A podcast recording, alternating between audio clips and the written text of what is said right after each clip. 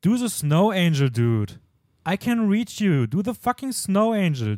Dude, do the fucking Snow Angel. Do the Snow Angel, man. Do the fucking Snow Angel, dude. Do the fucking Snow Angel. Und damit herzlich willkommen zu einer neuen Folge Filmjoker.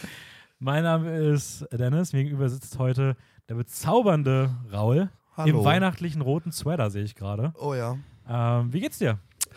Gut, ich bin, ich bin leicht verschnupft, aber nicht mal acht. Ich werde jetzt aber die ganze Zeit Nase hochziehen und dann denken die schon, dass du das bist. ja, genau. Ich bin leicht verschnupft, aber nicht mal 38 Grad Fieber hätte mich hier von dieser Folge abgehalten, ne? Denn sie liegt mir sehr nah. Sehr Das nah am Herzen. Kann ich verstehen. Mhm. Wie geht's dir? Ähm, mir geht's nicht so gut. Ich habe 39 Grad Fieber. das ist die Grenze. Nee, mir geht's auch gut. Ähm, ja, ein bisschen stressigen Tag gehabt, aber die Uni-Sorgen vergessen wir jetzt mal. Wir haben heute nämlich eine richtig coole Folge vor uns. Das haben wir. Ich, ich, mir fällt es gerade tatsächlich ein bisschen schwer, über dieses Zitat jetzt so hinwegzublicken. Irgendwie ist es noch in meinem Kopf, schwirbt es rum. Aber wir, wir tun einfach mal so, als wäre das nicht passiert. Ja, das war okay? meine großartige äh, Joaquin Phoenix-Impression.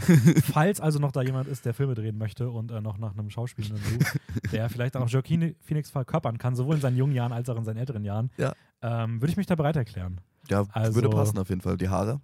Oder? Und Mhm. Robert De Niro hat ja auch gezeigt, man kann ja auch Leute noch digital verjüngen. Oh ja. Also ich bin da auch noch im guten Alter, würde ich sagen. Okay, also du müsstest noch verjüngt werden, meinst du? Ich meine, der hat ja auch schon früh seine Karriere begonnen. Oh, Ja. Äh, wir, red, wir reden heute auf jeden Fall anlässlich des Kinostarts, über den wir dann nicht reden, äh, über Joaquin Phoenix und seine Karriere und äh, seinen Weg hin zu Napoleon und zu Caesar. Ähm, wollen aber vorher, wie immer, noch ein ganz, ganz kleines Recap machen, was heute wirklich ganz kurz nur ausfallen soll, Ja. damit wir möglichst viel Zeit haben über. äh, mein Lieblingsschauspieler zu Ist- reden. Ist dem so? das ist dem so. Ernsthaft? Ja, das weißt du doch. Deine Nummer eins. Meine Nummer eins. Der Numero uno. Nummer uno. Krass. Wow. Ich würde bei mir auch weit vorne. Ich, ich glaube, ich kann es schwer auf eine Person runterbrechen. Also bei mir sind es zwei, aber einer von denen lebt noch und das ist Joaquin. Wer ist der andere? Philipp Simon Hoffmann. Oh. Rest in Peace. Yep. Ähm, ja, ich kann es bei mir nicht sagen. Aber er ist auf jeden Fall auch weit vorne dabei, würde ich schon Mhm. sagen. Äh, wir wollen vorher aber anlässlich des Themas, weil es auch sehr passend ist, warum erfahrt ihr noch, wollen wir über Emma Seligmans neuen Film Bottoms reden. Die hat bereits vor vier Jahren Yep. 2019 äh, Shiva sein. Baby gemacht, den wir beide ziemlich cool fanden. Sehr cool. Und sogar. hat jetzt Bottoms gemacht. Der einfach richtig trocken und flach auf Prime so gelandet ist. Boah, das ist richtig Einfach- enttäuschend, oder? Einfach so drauf geklatscht. Weißt du, welcher so, der nächste Film ist, bei dem das gleiche passiert? Bei wem? Äh, Theater Camp. Ah, also Läuft. zumindest läuft der hier irgendwo. Landet nächste Woche oder diese Woche sogar, jetzt am Wochenende, Disney Plus. Ah, okay. Einfach auch ohne Kinostart. Ich gucke die ganze Zeit so, ich habe lo locker eine Zeit lang jeden Tag gegoogelt, so Kinostart Österreich Theater Camp, Ja. Immer kein Ergebnis. Ich dachte so, das kann nicht sein, wann kommt der denn endlich? Und jetzt sehe ich einfach, gehe gerade die Neuheiten durch für den Dezember, sehe einfach so zweite, zwölfte oder sowas, einfach so Theater Camp auf Disney. Ja, das Cool. traurig. Aber bei Bottoms kann ich es echt nicht verstehen. Also vor allem, ich dachte, der hat schon irgendwie so seinen Hype. Vielleicht ein bisschen mehr amerikanischen, aber trotzdem ist es so. Also wenn Filme wie After Sun hier groß im Kino gelaufen sind, was sie auch immer wieder getan haben, Oder Buddies, Buddies, Buddies. ja, dann hätte es so ein Film eigentlich auch verdient gehabt. Also keine Ahnung, was da mit der Verwertung schiefgelaufen ist. Ja. Aber zumindest Emma Seligmans neuer Film. Ähm, um was geht's denn? Da, muss ich das machen? Ja, Nein, oder? Muss ich das machen. ja. Okay, ich ich gebe mein Bestes. Es ist nämlich schon einige Zeit her. Ich hatte nämlich einen exklusiven Look in diesem Film. Aha. ich kommentiere das mal nicht. Ähm, es geht um zwei beste Freundinnen. Es ist eigentlich eine typische Hi- Highschool-Teenie-Filmprämisse. Zwei beste Freundinnen, die kurz bevor, im letzten Jahr ihrer Highschool, kurz bevor sie College gehen, noch ihre Jungfräulichkeit verlieren wollen. Ähm, genau, und im Zuge deren Verführung ihrer potenziellen Partner ähm, passieren vielleicht einige uner ich weiß nicht, ob ich es vorwegnehme. Ich will es eigentlich gar nicht vorwegnehmen. Ja, ich finde, man kann es schon sagen. ja, willst du es vorwegnehmen? Ja, also ich würde sagen, zumindest so, es passiert halt etwas, was dann auch an den Film Fight Club angelehnt ist. ja, so könnte man das sagen. Es ist vielleicht eine kleine, kleine Referenz an den Film Fight Club. Auf jeden Fall gründen sie dann um diesen, um diesen zwei Partnern, ihren ähm, Wunschpartner für ihre Entjungferung, gründen sie einen Fight Club. Aus Versehen könnte man fast schon sagen. Ja, so, so halb schon. Ja. um ihnen näher zu kommen. Ja. Genau. Das Ganze als extrem queere Geschichte. Ja. Ähm, die da auch sehr viele Seitenhiebe auf sehr viele Sachen in der Hinsicht irgendwie verpackt. Generell, du hast das irgendwie auch angekündigt, so nach dem Motto, so, hey, sei dir bewusst, das ist eine sehr dolle Satire. Ja, sehr doll. Ähm, und ich war trotzdem überrascht, wie dolle. ja. Also ich hatte das nicht erwartet. Ähm, ich muss sagen, ich finde es ein ganz weirder Film für mich einzuschätzen, wie gut ich den fand. Für mich auch, weil ich war am Anfang schon irgendwo auch ein bisschen genervt von dieser Extremheit. Ja. Ich fand es einerseits relativ witzig, dass solche, also es ist, es ist eine Satire eigentlich auch auf dieses ähm, Highschool-Teenie-Filme, Mhm. also völlig überzogen. Ne? Und einerseits fand ich es ganz cool, dass diese Jog-Boys, diese Footballspieler so, die, du siehst den ganzen Film, die nur in Footballuniformen, die sitzen so hinten in der letzten Reihe auf dem Podest irgendwie, das hatte schon irgendwas. Aber es war halt dauerhaft so überzogen irgendwie. Ja, ich wollte gerade sagen, also ich glaube, es ist so in seinen Einzelaspekten wirkt es auch dann irgendwie sehr on the nose und plump. Ja, Aber irgendwie in, im Gesamten folgt es dann schon so einer Linie, die ich irgendwie ganz cool fand. Ja. Und ich glaube, die man irgendwie auch akzeptieren muss, wenn man diesen Film mögen will. so, also keine Ahnung, also ich glaube, man kann sich daran schon sehr stören und daran auch sehr aufhängen, dass das halt erstmal dann irgendwie sehr oberflächlich erscheint, aber ich finde irgendwie, das ist auch wieder so dieses typische, es gibt halt irgendwie Leute, die dann irgendwie in dieser einfachen Satire irgendwie dann, glaube ich, zu sehr auch irgendwie so diese, diesen politischen ähm, Moment irgendwie suchen, der dann, ah, okay, wo ist denn die krasse Botschaft? Aber manchmal ist es dann auch so, Lösungsansätze von man, Barbie ja, manchmal erwarten. ist es dann aber auch so, ein Film ist dann einfach nur so, nee, der, der macht einfach nur, der will einfach nur Fun haben, der, Ja. der ist eine Satire, der stellt Sachen so ein bisschen auf den Kopf, andere Sachen bedient er dann übertrieben und das war's und viel mehr soll es auch nicht sein, will es auch nicht sein und Ja. damit wird halt gespielt. Und ich glaube, dass das Bottoms schon irgendwie ganz cool macht. Wobei ich auch sagen muss, es gab Momente, wo ich dann dachte so, boah, das ist gerade so Ami-Trash-Humor, Yep. gepaart mit vollkommen drüber, nerv, unfassbar nervig. Da sagte so, ey, das wird am Ende höchstens so zwei Sterne übelst enttäuscht. Aber das ist dann auch immer wieder weggegangen und ich war dann so, ach, irgendwie ist es aber schon charmant und Und intelligent teilweise. es ist schon. auch dann teilweise wirklich intelligent auch so, aber auch so, ich fand zum Beispiel so ein, zwei Sachen am Ende, wie unspektakulär dann Sachen auf einmal einfach aufgelöst wurden, fand ich dann irgendwie doch wieder konsequent in seiner Ja. Erwartungsunterwanderung und so ein bisschen so Zero Fucks of Norm. Ich mag, ja genau, aber ich mag auch irgendwie dieses Ende sehr gerne. Also ich bin ein großer Fan von dem Ende, vor allem von den, wie sich die Charakter entscheiden so Mhm. und von der Dynamik der ganzen ne, Richtung her. Ich so, ich nenne es jetzt mal technische Sachen. Ich war tatsächlich von der, ich nenne sie mal die Hauptdarstellerin, Mhm. weil Rachel Sennett ist für mich nicht wirklich die Haupt. Sie sind beide die Hauptdarstellerin. Ich weiß jetzt leider echt nicht, wie sie heißt. Äh, Ayo Edebiri. Okay, Ayo Edebiri. Sie ist für mich schon so ein bisschen mehr die Hauptfigur, weil Würde ich auch sagen. Rachel Sennett spielt eher so diesen Sidekick. Keine Ahnung, diesen. Ich weiß nicht. Rachel Sidekick. wäre in Superbad gesprochen, wäre sie Jonah Hill. Genau. Jonah Hill. Du meinst die Schwester von Jonah Hill. Ach, Superbad. Ich dachte Superbad. gerade Nee, nee. Booksmart. ich habe von, von dem Prototypen der Ja, Highschool. Lass uns flachlegen lassen äh, Filme geredet. ja, genau. Eigentlich genau das, ja. Und ich fand sie, Ayo Edebiri, Ayo Edebiri, ja. tatsächlich nicht so gut. Ich, es hat mich nicht krass gestört, aber ich fand sie teilweise in Szenen echt ein bisschen so.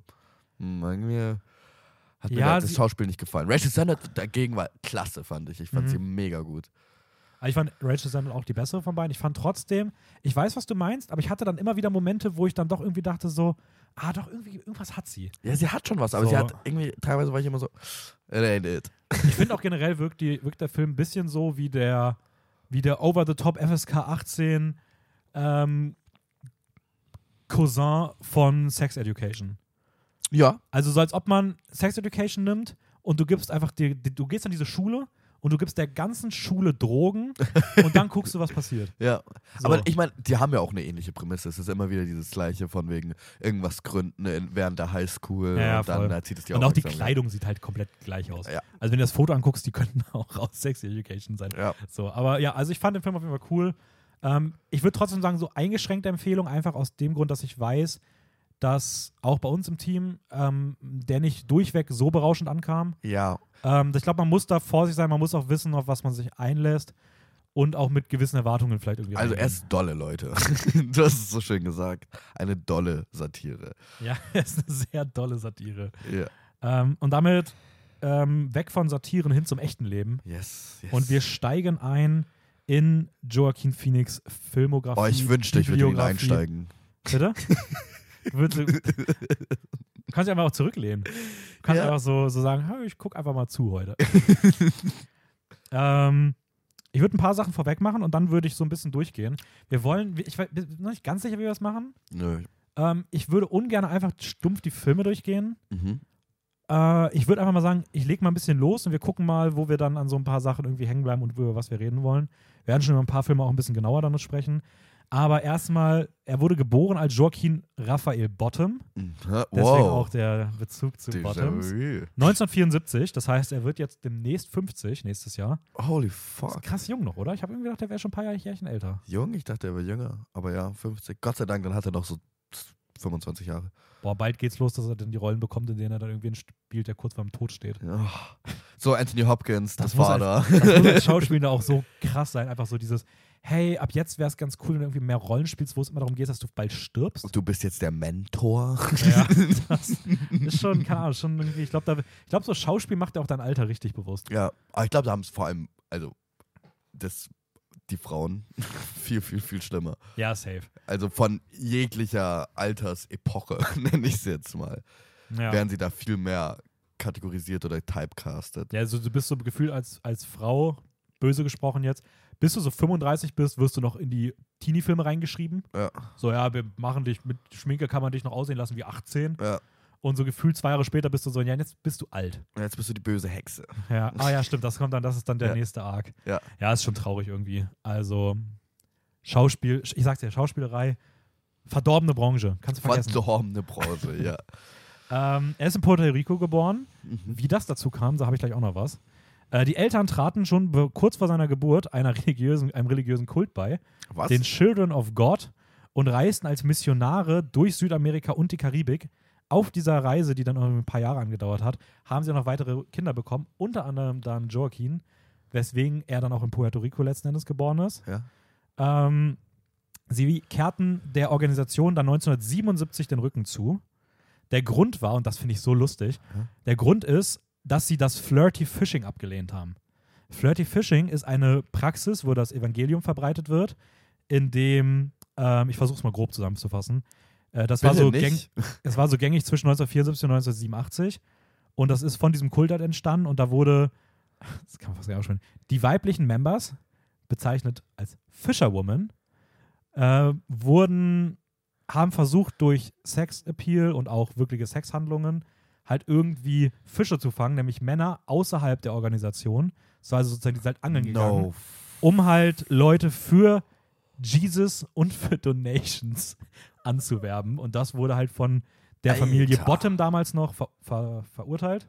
Und die haben dann letzten Endes sich dann abgewendet. Flirty Fishing, was ist Flirty denn Fishing. Aber warte mal, es ist eine Sekte gewesen. Es ist eine? Sekte gewesen, ja, so Children of. God, aber die, was, äh, katholischen, äh, christlichen äh, Äh, Einfluss hatten, oder was? evangelische, also ähm, Evangelisch. ja. Ja, da fühle ich mich ein bisschen beleidigt. Irgendwie. Ist schon krass, oder? Aber Ja. gut, Sekten kannst du eh mal vergessen. Also Ja. ich glaube, sobald, sobald du eine Sekte oder ein Kult bist, irgendwie immer komisch. Nenn mir eine Sekte oder Kult, wo man sagt, so, Mensch, die sind cool. Scientology. Genau. ähm, zu denen kommen wir später nochmal. ähm, und in der Folge dessen haben sie dann nämlich auch den Namen geändert. Nachdem sie da ausgestiegen sind, wollten sie einen Neuanfang und haben sich deswegen aufgrund der mythologischen Bedeutung für den Namen Phoenix entschieden. Also Phoenix, Ah, aus der Asche. aus der Asche neu auf, auferstanden. Und das ist die Herleitung des Namens. Aber man, jetzt mal ganz ehrlich: River Phoenix, River Bottoms, Joaquin Phoenix, Joaquin Bottoms. Ja. ja, Nicht so- also Summer Phoenix, Summer Oh. Bottoms, Summer Phoenix. Was haben die für geile Namen? Rain Phoenix und Rain Bottoms. Okay, warte. Rain Summer, Ja, ja, die haben. Äh, das ist, River. du, du leitest gerade großartig über. Meine nächste Geschichte. Ähm, die ganzen, alle vier Kinder Mhm. sind benannt nach ähm, Naturphänomenen, außer Joaquin Phoenix. Ja. Joaquin Phoenix hat sich allerdings, als er drei war, das ist auch so seltsam, er ist offen, er lebt offen vegan, seitdem er drei ist, Krass. weil er als drei irgendwo gesehen hat, dass irgendwo ein Fisch gegen irgendwas geschlagen wurde und sich die Familie dann entschieden hat, sich komplett vegan zu ernähren. Deswegen ernährt er sich auch äh, vegan, seitdem er drei ist. Und er hat sich dann auch mit drei dafür, schon als kleines Kind wollte er sich dann umbenennen und hat sich Leaf genannt. Wegen, also nach Blättern Ja. halt. Und seitdem hieß er Leaf, Leaf Phoenix. Und er hieß, bis er 15 war, Leaf. hat sich erst mit 15 wieder seinen bürgerlichen Namen Joaquin angenommen. Okay, aber Ähm. warum hast du River Rain Summer und dann Joaquin? Ich habe keine Ahnung, warum sie ihn einfach anders genannt haben. Okay. Vielleicht haben sie sich gedacht, so, pff, was gibt's noch für ein Wetter? Snow passt nicht. Fog kannst du ja nicht machen. Thunder. Thunder. Thunder wäre schon lustig. Lightning Phoenix. Lightning Phoenix. Ja, ich glaube, es ging einfach. Also ich weiß nicht. Vielleicht war es irgendwie auch ein bisschen, irgendwie, eigentlich ist es ein ehrlich. bisschen auch, so, auch Mobbing fürs eigene Kind, oder? Aber ganz ehrlich, River, habe ich nie so drüber nachgedacht. aber Ich finde River ein richtig geiler Name. River ist schon cool. River Phoenix. also ich finde River auf jeden Fall den coolsten von den Namen. Summer ist heutzutage irgendwie ein bisschen gewöhnlich. Ja, aber stell dir mal vor, du nennst dein Kind, also dein deutsches, österreichisches Kind Fluss. Bach. Bach, Bach Phoenix. Aber der Deutsche heißt wahrscheinlich Phoenix. Bachvogel, Bachvogel. Sommervogel. Ja, nee, es geht nicht.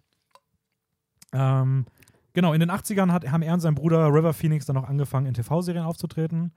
Erster großer Film war dann der Spielfilm Space Camp und Parenthood. Das waren so die Anfänge 1986.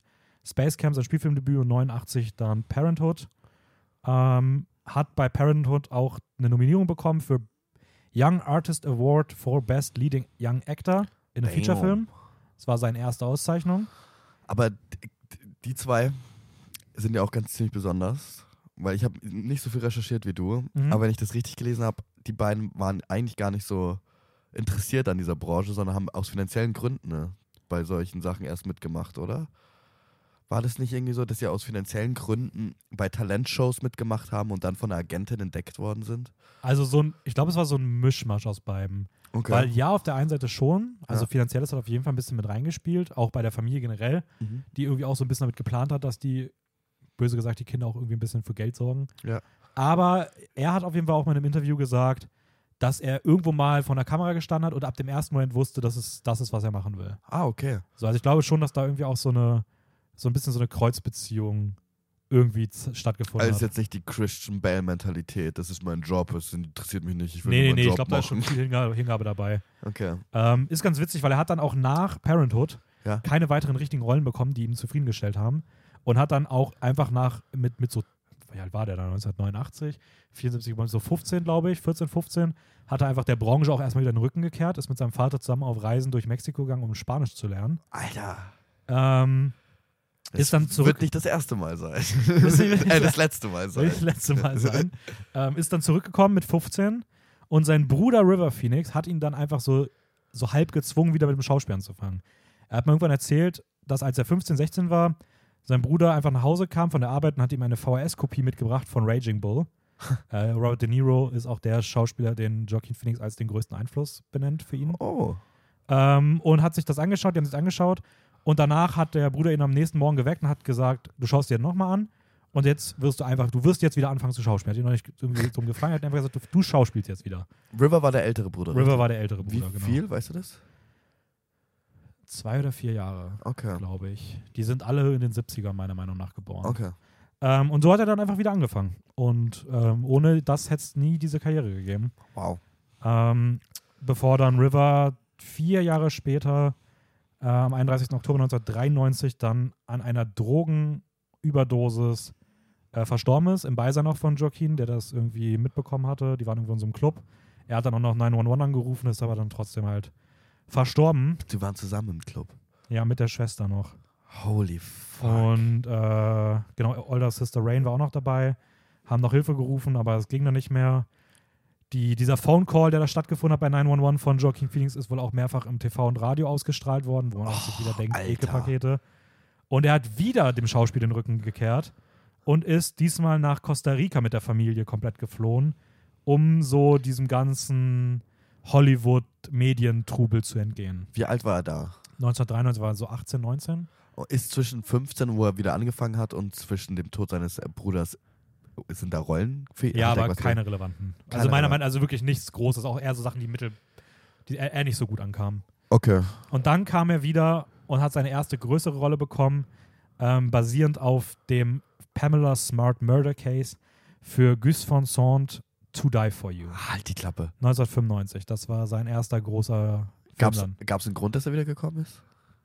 Nee, einfach, Familie hat gesagt, okay, reicht, wir können wieder zurückgehen. Er hat Schauspiel wieder schauspielen wollen. Also einfach eine Pause gebraucht. Und ist genau einfach nochmal eine Pause gemacht. Und ist dann eingestiegen und wie gesagt für Gus von Sant ähm, Wow. To Die For You. Alongside Nicole Kidman. Einer sehr jungen Nicole Kidman. Ja. Eine sehr Die junge. übrigens sehr, sehr dolle aussieht. Wie Alice Silverstone. Nee, ich wollte sagen, wie, wie ich glaube, wie heißt die? Meg Ryan, Oh ja, Mac Ryan. die ähm, in When Harry Met Sally die Hauptrolle Ja, spielt. Aber- habe ich auch vor kurzem gesehen und ich war so, die sehen sich unwahrscheinlich ähnlich. Aber Holy ich finde aber auch von den Charakteren, die sie spielt, hat sie mich sehr an Clueless erinnert. Ah, Clues habe ich nicht gesehen. Oh, du. du bist Steht für eine. nächstes Jahr eventuell auf dem Plan bei einer gewissen äh, Sache, die wieder stattfindet. Oh, ich wüsste nicht welche. Ja, vielleicht zwei Ist das eine Herausforderung? Äh, ich weiß nicht, was es ist. Ähm, Ja. Nee, aber auf jeden Fall sehr, sehr cool. Ich muss sagen, ich mochte Nicole Kidman früher nicht. Was? Ähm, so, äh, bevor ich so angefangen habe, Film original zu gucken, ich weiß nicht, ob es an der deutschen Synchro lag oder so, Ja. das war den falschen Film. Das war immer so eine Schauspielerin, die, der ich irgendwie, die ich gar nicht mochte. Aber jetzt irgendwie so, ja gut, so aktuelle Filme habe ich jetzt gar nicht so krass viel auf dem Schirm, aber eigentlich, die ich da geguckt habe, fand ich immer ganz cool. Aber hier war sie auch auf jeden Fall richtig, richtig nice.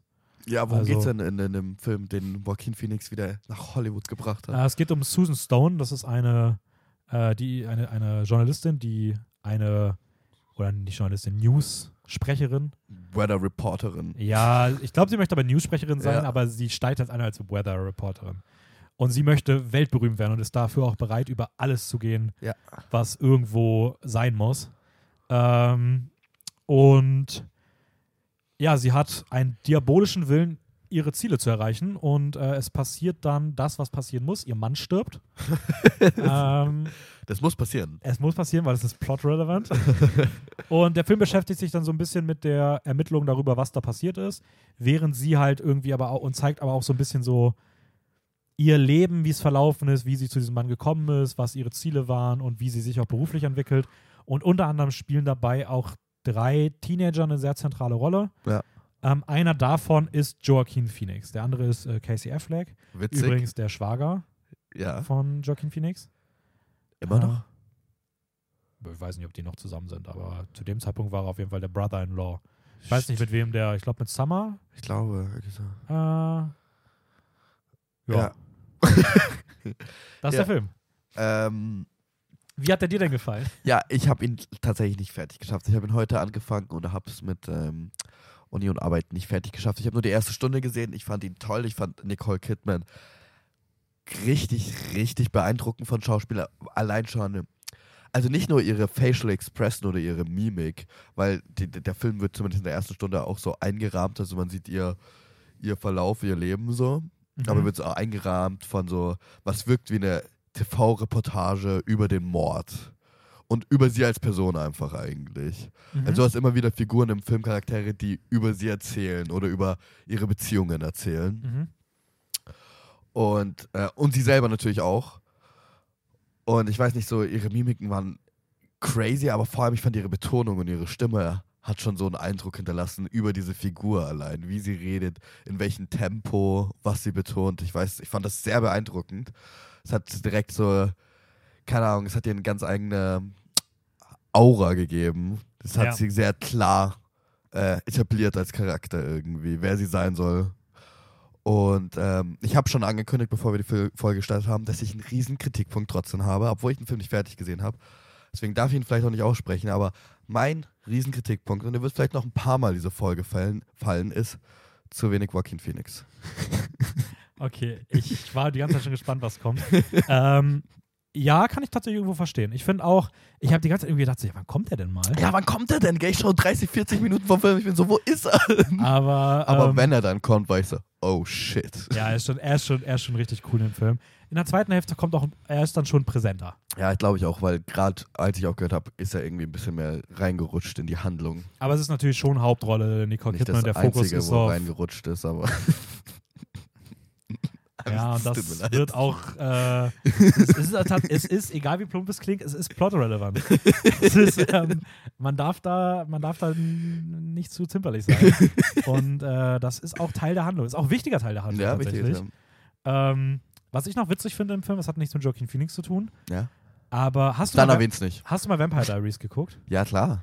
Ähm, Matt Dillon sieht aus wie Stefan. Ja, ich aber so sehen. wie Stefan, wenn Stefan nicht Vampir geworden wäre, sondern so Trucker. Ich kann es sehen. Ich finde generell, ganz ehrlich, das ist vielleicht auch eine merkwürdige Bemerkung, aber ich fand Matt Dillon irgendwie zu jung in dem Film. Ja, irgendwie schon so ein bisschen. er ne? schaut einfach mega jung aus. Aber So, und dann ihn in, diesen, in diesem Haus zu sehen als verheirateter Mann, der eine Familie gründen will. ja, aber trotzdem, was ich, auch, was ich auch gemerkt habe, ist, ich würde Matt Dillon gerne mal in mehr Filmen sehen, weil ich finde ihn irgendwie cool, er hat was. Ist Der eigentlich Haus schade, der Jack built. da- ja, aber na, scheiße. Was? Und darüber hinaus hat er irgendwie heutzutage nicht mehr so, dass der die krassen Rollen bekommt. Nee, überhaupt Was echt nicht. ein bisschen schade ist, weil es auch eigentlich echt ein cooler Schauspieler so. War? Was ist passiert? Ja, weiß ich nicht. Aber ich fand ihn irgendwie, es hat mich tatsächlich irritiert, wie jung er war. Weil Nicole Kidman war natürlich jung, aber sie, sie hatte irgendwas, wie sagt man, wie ist das deutsche Wort? Mature, irgendwas Erwachsenes an ihr. Ja, stimmt schon. Und das hat irgendwie ihm gefehlt. Rein oberflächlich jetzt. ich finde auch generell, dass das so ein Film ist, der so schafft, dass man so ihre jungen Jahre sieht und dass man sie als erwachsene Frau sieht. Ja. Und dass das irgendwie sehr glaubhaft in beiden Versionen ist. Ja. Also, ja, wie gesagt. Und das hat sie auch wirklich, also das Make-up und das Kostüm macht da nicht viel. Es ist wirklich eher so ihr Schauspiel. Ja. So, schon, schon sehr beeindruckend. Ähm, aber ja, wenig Joaquin Phoenix. Die Hauptrollen sollten auch noch nicht lange kommen. Es waren dann eher die Nebenrollen, äh, die ihn groß gemacht haben. Es kommt dann das legendäre Jahr 2000, das ihn dann doch so mehr und mehr auf den Plan gebracht hat. Mit drei Oh. großen, das heißt großen Filmen, ein richtig großer Film, aber auch zwei andere Filme, die Alle Dann- 2000. alle 2000, die dann doch auch ein bisschen größer waren. Der kleinste wahrscheinlich Quills von Philipp Kaufmann aus Oh. 2000. Den haben wir leider nicht gesehen. Philipp Kaufmann ist es der auch von Körperfresser? Ja. Oder so? Nice. Genau der. Äh, da hat er auch eine Nebenrolle gespielt. Ähm, dann, der basiert übrigens auf der Marquis de Sade. Was ist Marquis de Sade? So eine bekannte Geschichte. Okay, also ist es peinlich, dass ich es nicht weiß? Ich Dein weiß Name nicht, ist auch peinlich, glaube ich, dass ich es nicht weiß. Ja, okay. Ich weiß auch nicht, was ich jetzt gerade gesagt habe, weil dadurch ist das jetzt offen geworden, offensichtlich geworden, dass ich es nicht weiß. Verdammt. Aber Hey, das ist nicht mehr erwähnt. äh, dann auch seine erste Zusammenarbeit mit James Gray, nämlich in The Yards. Hast du den gesehen? nee, The Yards. The Yards. Wie die Yachten oder wie die Meter? Äh, wie die Y-A-R-D-S. Ah, okay, also die Messeinheit. Die Messeinheit, genau. Ähm, der ist da auch rausgekommen. Das wird auch nicht die letzte Zusammenarbeit gewesen sein. Und der bekannte Film dann allerdings, für den er dann auch so, sage ich mal, seinen wirklichen Durchbruch hatte, war dann äh, Gladiator. Hm, welcher? Gladiator, hast du schon mal gehört? Von äh, Ridley Scott. Mhm. Das, der auch so ein bisschen wie die Klammer um diese, um diese Filmografie dann so ein bisschen. Stimmt. Ähm, sein, Aus, sein Hollywood, wie sagt man, Ausbruch? Nein. sein Hollywood-Durchbruch und, sein, Durchbruch. und sein Begräbnis vielleicht. ähm, Ausbruch. Oh Gott, hoffentlich passiert ihm jetzt nichts, dann halt, da habe ich das irgendwie gejinxt. Yep. Ähm, Er hat gerade geklopft. da kommt übrigens dieses Jahr auch noch Gladiator 2 raus. Oder nee, nee diesen, nicht dieses Jahr, nächstes Jahr. Ja, aber ich- bei dem News bin ich auch sehr verwirrt, weil erst war ich, die Besetzung wechselt sich doch auch die ganze Zeit. Oder steht die jetzt mit Paul Mescal? Eigentlich steht die jetzt mit Paul Mescal. Barry Keegan auch? Wer? Barry Keegan? Barry Keegan? Ist es der Killing of Sacred Nee, der Deer? ist hier nicht mehr drin. Schade. Fred Hatchinger. Ah, Den kenn ich nicht, glaube Doch, ah, den kennst du. Grade. genau, 8th Grade und äh, Denzel Washington, Pedro Pascal, Pedro Pascal. Ah ja! Connie Nielsen. Oh, der passt da so gut rein. Ja, bin mal gespannt. Also Auch von Scott. auch von Ridley Scott, ja. Bäh. äh, ähm, und wie gesagt, mit Gladiator hat es dann angefangen. Dafür hat er auch seine erste Nominierung bekommen bei großen Awards, nämlich bei den Oscars, den Golden Globes und den BAFTAs. Und der, ein Fun Fact: Er und sein Bruder River sind bis heute die einzigen Brüder, die jemals für gemeinsam, also nicht gemeinsam, aber beide, für Acting Academy Awards nominiert wurden. Es gibt sonst kein Bruderpaar, was, äh, wo, wo beide Brüder irgendwie nominiert Für was wurden. wurde River nominiert, weißt du das? Äh, der wurde nominiert für Running on Empty, sagt man. Ah, ja, doch, sag nur was. Ähm, der galt sogar in den Anfängen als der Begabtere von beiden. Das ist auch wieder was, Ja, ja, klar. Sich, wo man dann einfach so sagt, so, ey, was. es- Dadurch, dass ich die Filme von ihm nicht kenne, Doch, doch. River gilt äh, in diesem Status, in dieser, vor allem echt, er hat ja was von 14 bis ähm, 21 geschauspielert. Also ich meine, das ist ja schon eine krass. Und dass er trotzdem so einen Status hat als so ein talentierter Schauspieler. Wenn du, wenn du rechnest, dass er so sieben Jahre in dem Alter geschauspielert hat. Und das hatte schon äh, seine Wahrheit irgendwie dazu. Also Stand By Me ist klasse, wenn du den gesehen hast. Äh, nee, noch nicht. Oh, toller Film. Toller Ja, ist schon aber auch dann wieder sowas. Also ich glaube, wenn ich den gucke und mir das dann bewusst wird, dass der einfach verstorben ist, so viel zu früh mal wieder, Ja. Ist glaube ich sowas, was richtig traurig einfach Also macht. ich würde nie abwägen, wer hier talentierter ist zwischen den beiden. Das wäre auch, auch wenn er jetzt noch leben würde. Oh mein Gott, stell dir mal vor, er wäre wirklich talentierter. Und dann wäre, dann, dann könnte ja Joaquin Phoenix, dann hättest du einfach, dann wären das ja deine beiden Lieblingsdarsteller. Ja, stimmt, das ist ja natürlich einfach weil der crazy. muss ja besser sein dann als halt die Klappe. Joaquin. Äh, wie heißt denn der nochmal, der von Rebel Without a Cause? James Dean? James Dean, gerade auf dem Schlauch gestanden. Ja. Ist ja auch so jemand, der gefühlt irgendwie so vier Filme gemacht hat und bis heute so, also er hat ja auch Ja. eine unfassbare Legacy hinterlassen. Ja, ja. Also schon krass, krass. krass. Witzigerweise, der Charakter von Joaquin Phoenix in To Die For ist nach James Dean benannt. Ernsthaft? Ja, er sagt doch, meine Mom hat mich nach diesem Schauspieler, Retro-Schauspieler Jimmy Dean benannt. Krass. Ja. Also ja, ist schon, ist schon irgendwie, irgendwie crazy, wie so manche Leute so in so jungen Jahren und wie man einfach so das Talent merkt und dann versterben, also versterben die einfach leider Ja. viel zu früh. Aber ja, Gladi Gladiator, ich weiß nicht, ob man da jetzt groß was zusammen muss, aber er verkörpert da halt. Ich kann äh, was dazu sagen. Weil, Hast, hast du ihn gerewatcht? nein, habe ich nicht. Okay. Aber als ich ihn damals schon gesehen habe, ich weiß, dass dieser Film so, so beliebt ist. Also so als ein, dieses große Epos und ich fand ihn auch cool. Aber mein absolutes Highlight des Films war Joaquin Phoenix. absolutes Highlight. Ich fand Russell Crowe, man muss auch sagen, das Drehbuch und das Ding, der Charakter ist halt einfach, finde ich ein bisschen, meh. Nee, finde ich nicht, finde ich schon cool. Ich finde, keine Ahnung, ich finde ihn halt ein bisschen langweilig als Figur damals. Ja, ist halt, ist halt so oldschool, Ist halt 0815 Held. Heldentyp. ja, genau, Heldentypus. Aber ich finde, es muss halt auch diese 0815 Heldentypen geben, weil erst dadurch ist halt dieses, dieses 0815 Heldenbild irgendwie entstanden. ja, natürlich. So. Und Russell Crowe ist auch gut, wenn auch kitschig. Are you not entertained? Aber warte, verwechsel ich das gerade? Oh ja, ich hab's gerade mit Jared Butler Film verwechselt. Aber er ist trotzdem ein bisschen, keine Ahnung. Er sticht nicht so krass raus. Genau. Und Joaquin Joaquin Phoenix, ist schon der, der in dem Film komplett raussticht. So. Ja, holy shit. Als, also, Äh, Caesar, äh, Commodus. seine Augen in diesem Film finde ich extrem krass. Daran erinnere ich mich einfach noch sehr, sehr Okay, prägnant. Ist nicht das, was mir zuerst einfällt. Nicht? Ich finde, seine Augen haben so eine ganz gewisse unsichere Bösheit irgendwie Mhm. ausgestrahlt. So, er, Ja, okay, stimmt, ich weiß, was du meinst. Er ja. war so insecure, insecure und deswegen auch so bos bösartig irgendwie. er hatte irgendwie sowas von so einem, von Verletzlich. so einem verletzten, arroganten und machtausnutzenden Kind. Genau, So dass er damit überhaupt nicht umgehen kann und einfach Genau. sein, so Trotzigkeit irgendwie. genau. Ähm, ja, aber also ich finde ihn super Film und auf jeden Fall krasses Schauspiel von ihm. Nominiert für Best Supporting Actor. Stimmt. Genau, Weil, weißt du das oder kann ich mal kurz nebenbei, wenn ich hier meine Recherchemittel finde, nachschauen, gegen wen er verloren hat? Kurzer Spoiler. Äh, ich weiß es tatsächlich nicht. 2000. Hm, wer könnte das gewesen sein? Willst du Ähm, raten? Nee, ich versuche gerade nur Zeit über zu überbrücken. wieso, wo willst du denn als nächstes hin? Ähm, ich würde dann weitergehen, aber ich. Ähm, Also ich ja, sa- aber du bist was? nee, also ich kann noch mal kurz sagen, also ich muss sagen, ich mochte den Film, mag den Film auf jeden Fall sehr, sehr gerne. Sowohl wegen ihm als auch wegen Russell Crowe. Aber ich glaube, du hast mittlerweile was gefunden. ich habe was gefunden, es war Benicio del Toro für Traffic. Ich habe Traffic nicht gesehen. Hast ich auch nicht, Traffic aber, gesehen? nee, aber es gilt auch als so, so ein overrated Film, oder? Bei den Oscars zumindest. Ja, aber Noch- Benicio der Terror hat's verdient. Auch nominiert waren Willem Dafoe, Jeff? Bridges, Willem Dafoe für Shadow of the Vampire. Auch Who nicht the gesehen. fuck? Äh, Jeff Bridges für The Contender Auch nicht gesehen. und Albert Finney für Aaron Brockovich. Also jetzt mal ganz ehrlich, Joaquin Phoenix hier als Durchbruch Newcomer war mit echt richtigen Oldies. Legenden so, ja. Ja. Jeff Bridges, Willem Dafoe, Benicio del Toro und Albert Finney.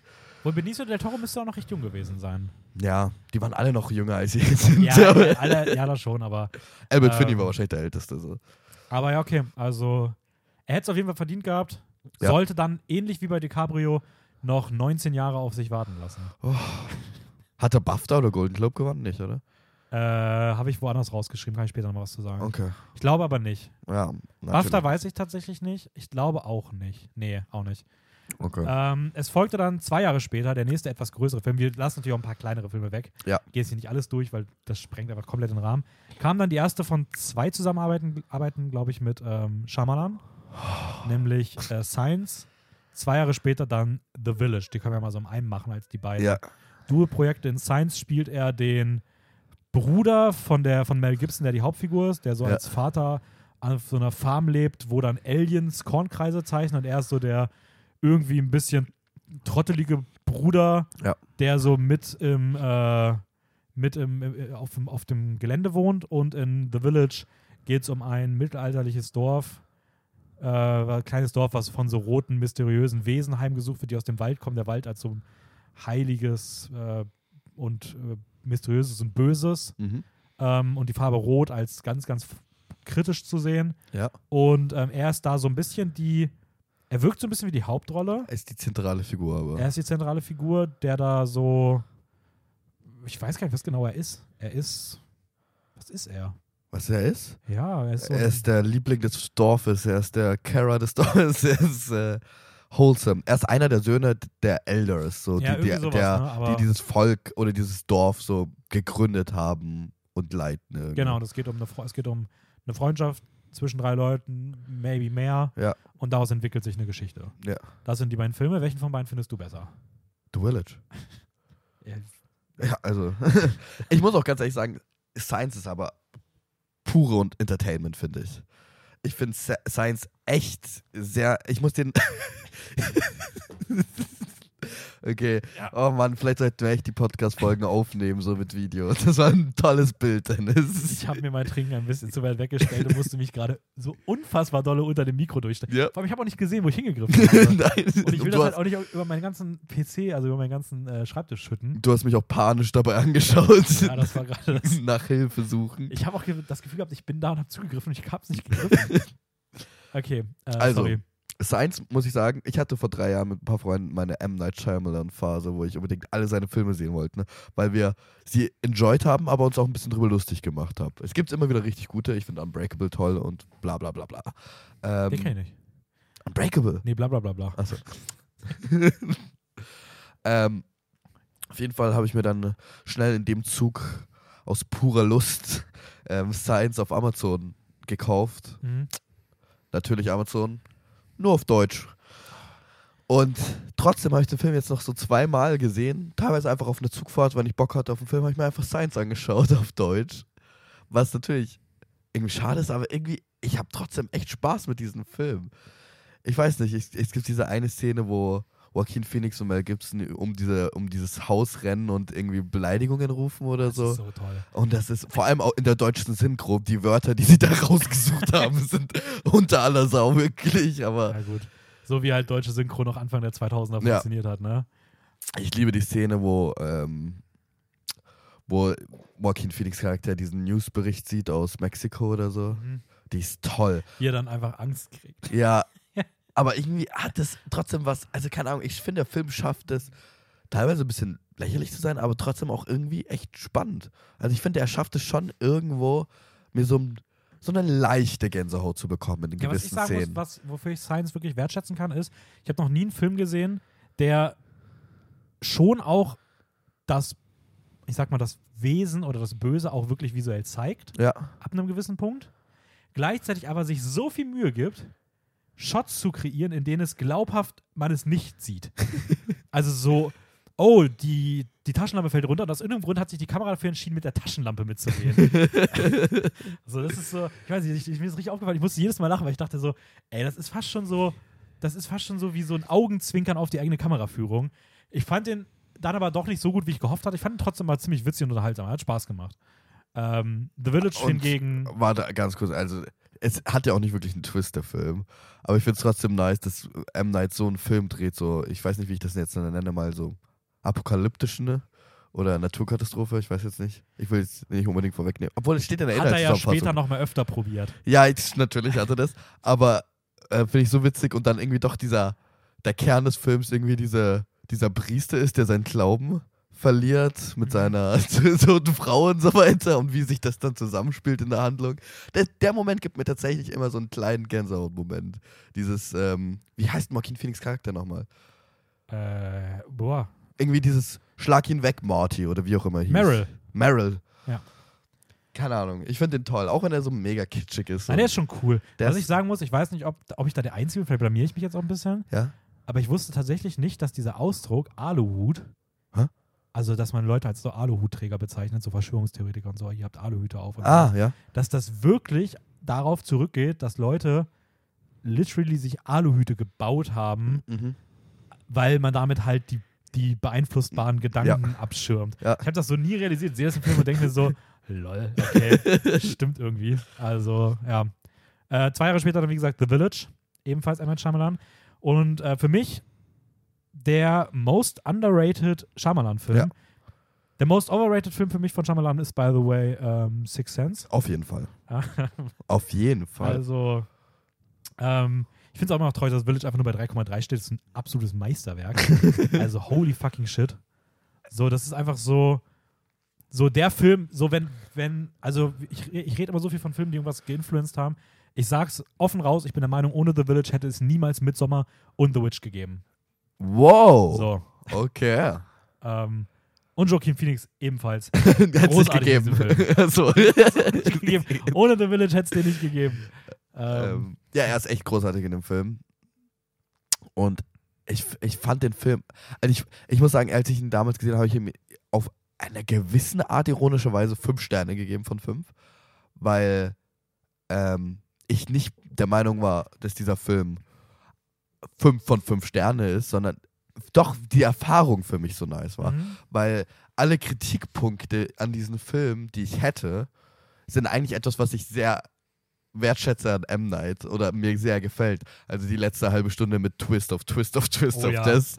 Das verstehe ich, wenn man sagt, das kritisieren, aber ich, ich schaue M. Night-Filme genau deswegen eigentlich auch. Und, Ja, und ich finde trotzdem irgendwie, also ich finde zum einen, das ist zwar ein bisschen dumm, man muss das abkaufen, Ja. aber ich finde irgendwie so dieses, eigentlich ist das ja eine Grundprämisse vom Film, dass man bereit sein muss, schon das, was der Film erzählen möchte, in seinem Grundkonzept erstmal anzunehmen. Ja. Weil sonst funktionieren keine fiktionalen Filme. Ja. Klar kann man dann sagen, okay, ich nehme das an, ich finde trotzdem, dass hier Logiklöcher reinkommen oder dass das irgendwie nicht aufgeht.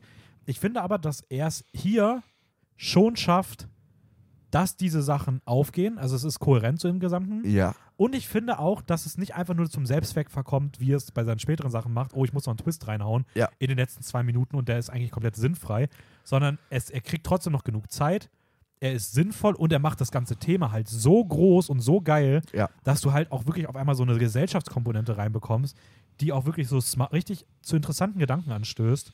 Und ja, es ist ein bisschen, bisschen, bisschen dumm vielleicht. Irgendwie erstmal so auf den ersten Blick, aber ich finde es dann irgendwie doch in, im Großen und Ganzen schon irgendwie eine ziemlich intelligente Art, eine Geschichte zu erzählen. Und ähm, ich, deswegen, ich mochte das sehr, sehr gerne. ich mache doch vor allem die erste Hälfte sehr, sehr aber gerne. zu wenig Joaquin Phoenix. Ja, das, genau. Zu wenig Joaquin Phoenix, trotzdem eine Starbesetzung. Also ich meine, du hast Brandon Gleason, du hast Bryce Dallas Howard, du hast Adrian Brody, what the hell? Bryce Dallas Howard ist ja übrigens extrem gut in diesem Film. Ja, gell? Holy shit. Ist auch so eine Schauspielerin, die ich immer ein bisschen abtue als Jurassic genau. World? Nee, ich will nicht gemeinsam, aber immer so ein bisschen als ähm, ah, Amy Adams hat man nicht bekommen. aua, aua. aber, aber ich finde schon, die war toll in dem Film. Die war dass das so, vielleicht sogar mein Lieblingsfilm von ihr ist. Mhm. Also, Ja. Auch von Adrian Brody? nee. Adrian Brody, also er erfüllt das, was er erfüllen soll. Ja. Ähm, ich glaube auch ehrlicherweise, dass man seine Rolle heutzutage nicht mehr so besetzen würde. Weil ich glaube schon, dass da auch so eine gewisse Oh oh. schwierige Auslegung darum also vorliegt, weil er auch so ein bisschen so ähm, eine Entwicklungseinschränkung so ein bisschen hat und der sehr kindlich ist und das dann aber auch auf eine gewisse Art und Weise sich entwickelt, Ja. die vielleicht heutzutage auch ein bisschen problematisch eingesehen wird, gerade weil er dann auch als Schauspieler vielleicht dann natürlich auch eine sehr unpassende Besetzung für so eine Rolle ist, die dann auch sehr so in diesen Klischees festhängt. Aber für die damalige Zeit und für das, was der Film machen will, ist es vollkommen okay und ausreichend so. Sigourney Weaver spielt übrigens auch mit. Genau, Sigourney Weaver, William Hurt. Und was ich noch an diesem Film unbedingt sagen will, ist der Score. Ich fand den Score echt sehr schön. Und ich habe gerade nachgeschaut, der ist von James Newton Howard, der auch der Komponist war für The Dark Knight. Ernsthaft? Und die Tribute von Panem-Reihe. Na gut, das sind natürlich auch alles Meisterwerke. Ja. Also drei großartige Filme. Nämlich The Village, The Dark Knight und Tribute von Panem 2. Und Nightcrawler ist auch noch dabei. Ah, nein, ah, okay. Dann du ist magst das der Nightcrawler dritte nicht, gute. oder? Bitte? Du magst Nightcrawler nicht? Doch, ich habe den super lange, also ich habe den vier Sterne gegeben. Okay. Aber ich habe den voll lange nicht mehr gesehen. Also das ist auch einer der Filme, die ich glaube ich so 2018 gesehen habe. Das wäre ein gutes Double Feature mit To Die For, glaube ich. Oh ja. Ah, damn it, habe ich leider schon gesehen. Nochmal will ich ich will kein Double Feature rewatchen. Ja. Aber ja, das ist auf jeden Fall die M. Night Shyamalan Experience seitens äh, Joaquin. Zwischen den beiden Filmen kam dann, und das finde ich einfach, müssen wir gar nicht lange drüber reden, Ja. aber hat er tatsächlich Tatsächlich die was? Hauptrolle gesprochen in Brother Bear, Ah, ja. Disney-Film. Ähm, und er hat dazu gesagt, und ich will nur das Zitat vorlesen, mehr will ich über den Film auch nicht reden. Mhm. Wenn ihr euch das interessiert, schaut euch irgendeine dieser Disney-Folgen an, die ich mal letztes Jahr oder vorletztes Jahr gemacht habe. Ähm, ich fand den Film mittel. Theresa Okay. fand ihn ganz cool. Ich glaube trotzdem ist nicht Wie ist Joaquin erwähnenswert. Phoenix als Voice Actor? Kurz. Mm, Okay, mehr nicht. Er ist okay, mehr nicht. Aber was ich witzig finde, ist, er hat danach gesagt, The real pinnacle in my career is that I'm playing an animated character in a Disney-Film. Isn't that the greatest? Also er war richtig happy über die Rolle, er fand das Ja. richtig cool. Ähm, Fun Fact, bis heute das letzte Mal, dass er das gemacht hat. Ja. Also cool fand er es anscheinend dann doch nicht. Yep. The wurde, auch, real pinnacle of his career, hat er gesagt. ja, er wurde übrigens auch für den zweiten Teil gerecastet. Also er spricht, Alter! im zweiten Teil spricht er nicht mehr die Hauptrolle, sondern Patrick Dempsey. Warum das passiert ist, keine Ahnung. Patrick Dempsey. Aber okay. finde ich, ich finde es irgendwie so eine witzige kleine Story, dass er einfach, ähm, ja, dass er irgendwie so voll begeistert war, aber dass er einfach bis heute nie wieder gevoice acted hat. Eigentlich schade. Ich glaube, heutzutage könnte das schon ziemlich cool machen. Er hat zumindest was narrated mit seiner Voice dann später in seinem, in seinem Leben. Ja, das stimmt. äh, kommen wir als übernächstes. er hat dann nach, nach The Village kam dann Hotel Rwanda, den habe ich nicht gesehen. Ich auch nicht. Da ist aber auch nur voll die kleine Rolle. Ja, also, eben. Scheiß drauf. Hat aber auch nicht wieder sehen. Lob für bekommen. Was hat er? Hat aber auch wieder Lob für bekommen. Also er ist auch da wieder rausgestochen in dem Film. Okay. Und dann kam der nächste große Film, 2005, nämlich Walk the Line. Äh, der Film, in dem er alle Songs von Johnny Cash, als Biopic über Johnny Cash, und er hat alle Songs und Vocals, alles selbst eingesprochen, eingesungen. Ähm, hatte vorher nie gesungen, hat wohl gesagt, er hat nur unter der Dusche gesungen und er konnte sich gar nicht vorstellen, dass er gut singen kann. Ja. Bis er gelernt hat, dass er vielleicht mal ausprobieren müsste, tief zu singen und auf einmal wurde es besser. Hat dann halt auf diese Rolle hingearbeitet. Johnny Cash hat ihn auch selber abgesegnet, ähm, Wow. bevor der Film gedreht wurde. wie, ist, ist, wie ist er überhaupt zu dieser Rolle gekommen, frage ich mich. Weil wenn du als Schauspieler nicht das Gefühl hast zu singen, wie kommst du dann dazu, einen Johnny Cash Biopic zu machen? Da habe ich leider nichts zu gefunden. Ich, ich, ich glaube, das ist auch relativ Das schwierig. würde mich aber tatsächlich auch interessieren. Das ist Ja. schon irgendwie eine. Weil ja, wie du schon gesagt hast, meistens ist es so, man weiß irgendwie, dass die singen oder die bewerben sich Ja. darauf. Oder, Oder, haben Disney Childstar und haben schon gesungen. Keine ja, Ahnung. oder hast mal irgendeine Rolle und dann ist es so, hey, willst du es nicht vielleicht mal ausbauen? Oder Ja. keine Ahnung, sowas. Oder du gehst, du denkst halt, dass du gut singen kannst und gehst zu einem Casting. Ja.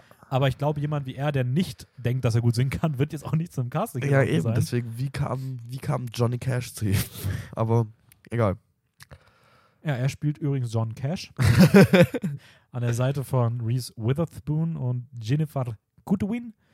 ähm, Johnny Cash hat ihn abgesegnet. Johnny Cash hat ihn abgesegnet, ja. Nice. Der hat gesagt, gut, der Mr., der Mr. ehemalige Mr. Bottom. Ich habe das Gefühl, Johnny Cash ist so jemand, der sagt dann auch noch so Mr. Bottom. Müsste Weil er so Bottom. sagt so, na, du hast ja ursprünglich so geheißen. Ich akzeptiere, ich akzeptiere deinen neuen Namen nicht. Leave Bottom. Kommen Sie Ähm, her. Obwohl Johnny, äh, Johnny Cash, ich weiß nicht, ich will jetzt nichts Falsches sagen. Ich habe ein bisschen Angst, dass der, dass es über den irgendwelche Skandale gibt, von denen ich nichts weiß. Aber ich wollte gerade sagen, so vom Gefühl her bestimmt richtig sympathischer Mensch. Ich glaube, er hat das Herz an der richtig, richtigen Stelle. Ist ja auch so Hast du Morgdalein gesehen? Ja. Okay. Ähm, aber ich bin mir halt nicht sicher, ob. Also, das ist ja auch schon jetzt fast, fast 20 Jahre her. Ja. Stell dir vor, danach kam so ein Skandal raus, dass der irgendwie voll so der, der, der, der Ekel war oder so so. Machtmissbrauch. Ja, irgendwie, keine Ahnung. Ich meine, er hat ja auch übelst die Alkoholsucht Ja. Gehabt und so. Ich glaube, da kann sich schon mal vergreifen. Ich will ihn jetzt gar nicht zu sehr heroisieren, einfach weil ich es nicht weiß. Aber eine der absoluten Musikbranchen, also Musikgeschichtslegenden der Ja. letzten Jahre, äh, Country-Sänger und ähm, das erste Mal oder die erste wirkliche große Hauptrolle. Ja. Ich muss kurz einen Fun-Fact hier rausholen. Johnny Cash habe ich angefangen zu hören tatsächlich durch Hurt, einer seiner letzteren Lieder. Und Hurt ist ein toller Song. Ich dachte tatsächlich, Johnny Cash hätte den geschrieben.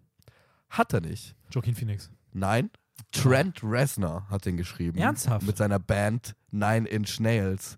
Und Trent Reznor kennen wir heutzutage als Komponist für einen, jeden Fincher-Film. Ja, Echt? ja. Okay, ich verwechsel den gerade mit irgendwem. Mit wem verwechselt Ich den? verwechsel den mit irgendwem der Disney-Filme. Es kann auch sein. Also Trent Reznor und Atticus Ross haben eigentlich immer so zusammen die Fincher-Filme komponiert. Es kann sein, er hat wahrscheinlich noch andere Sachen gemacht. Aber er hatte in den 90ern... Trent Reznor. Ja. Composer. Ja. doch, tatsächlich, ja. Soul hat der gemacht. Ah, ja. Äh, dafür hat er auch nämlich einen Oscar bekommen, weil da, da weiß ich nämlich, dass die auf die Bühne geholt wurden. Da, der Name war mir gerade im Kopf, stimmt. Bones, Bones and All, The Killer hat er jetzt, ja, die ganzen Fincher-Filme halt. Ja. Ähm, Social Network, bla bla bla. Und der hat den Song Hurt geschrieben für, mit seiner 9-Inch Nails Band, wo eigentlich, glaube ich, das ganze Mind dahinter war. Die ganz andere Art von Musik gemacht haben. Und ich glaube, er hat selber gesagt, er wurde geboren, um das Lied zu schreiben und Johnny Cash wurde geboren, um das Lied zu singen. oh.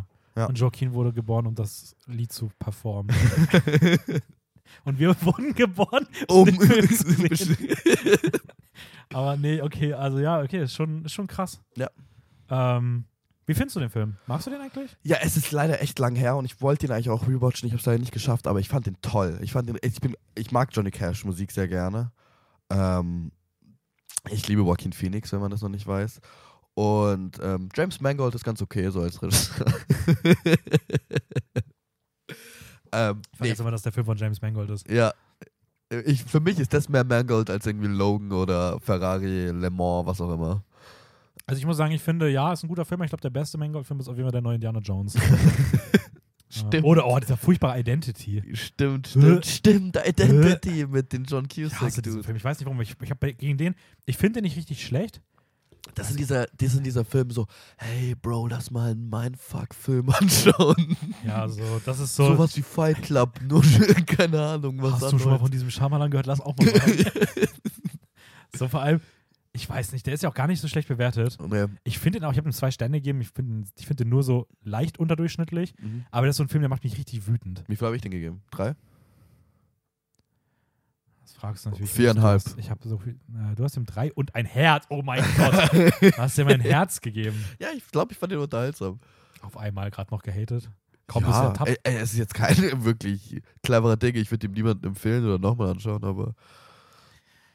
Weiter geht's. Ja, weiter geht's. mit ähm, einem äh, anderen, ga- ganz anderen Thema, das aber auch sehr wichtig ist für ihn.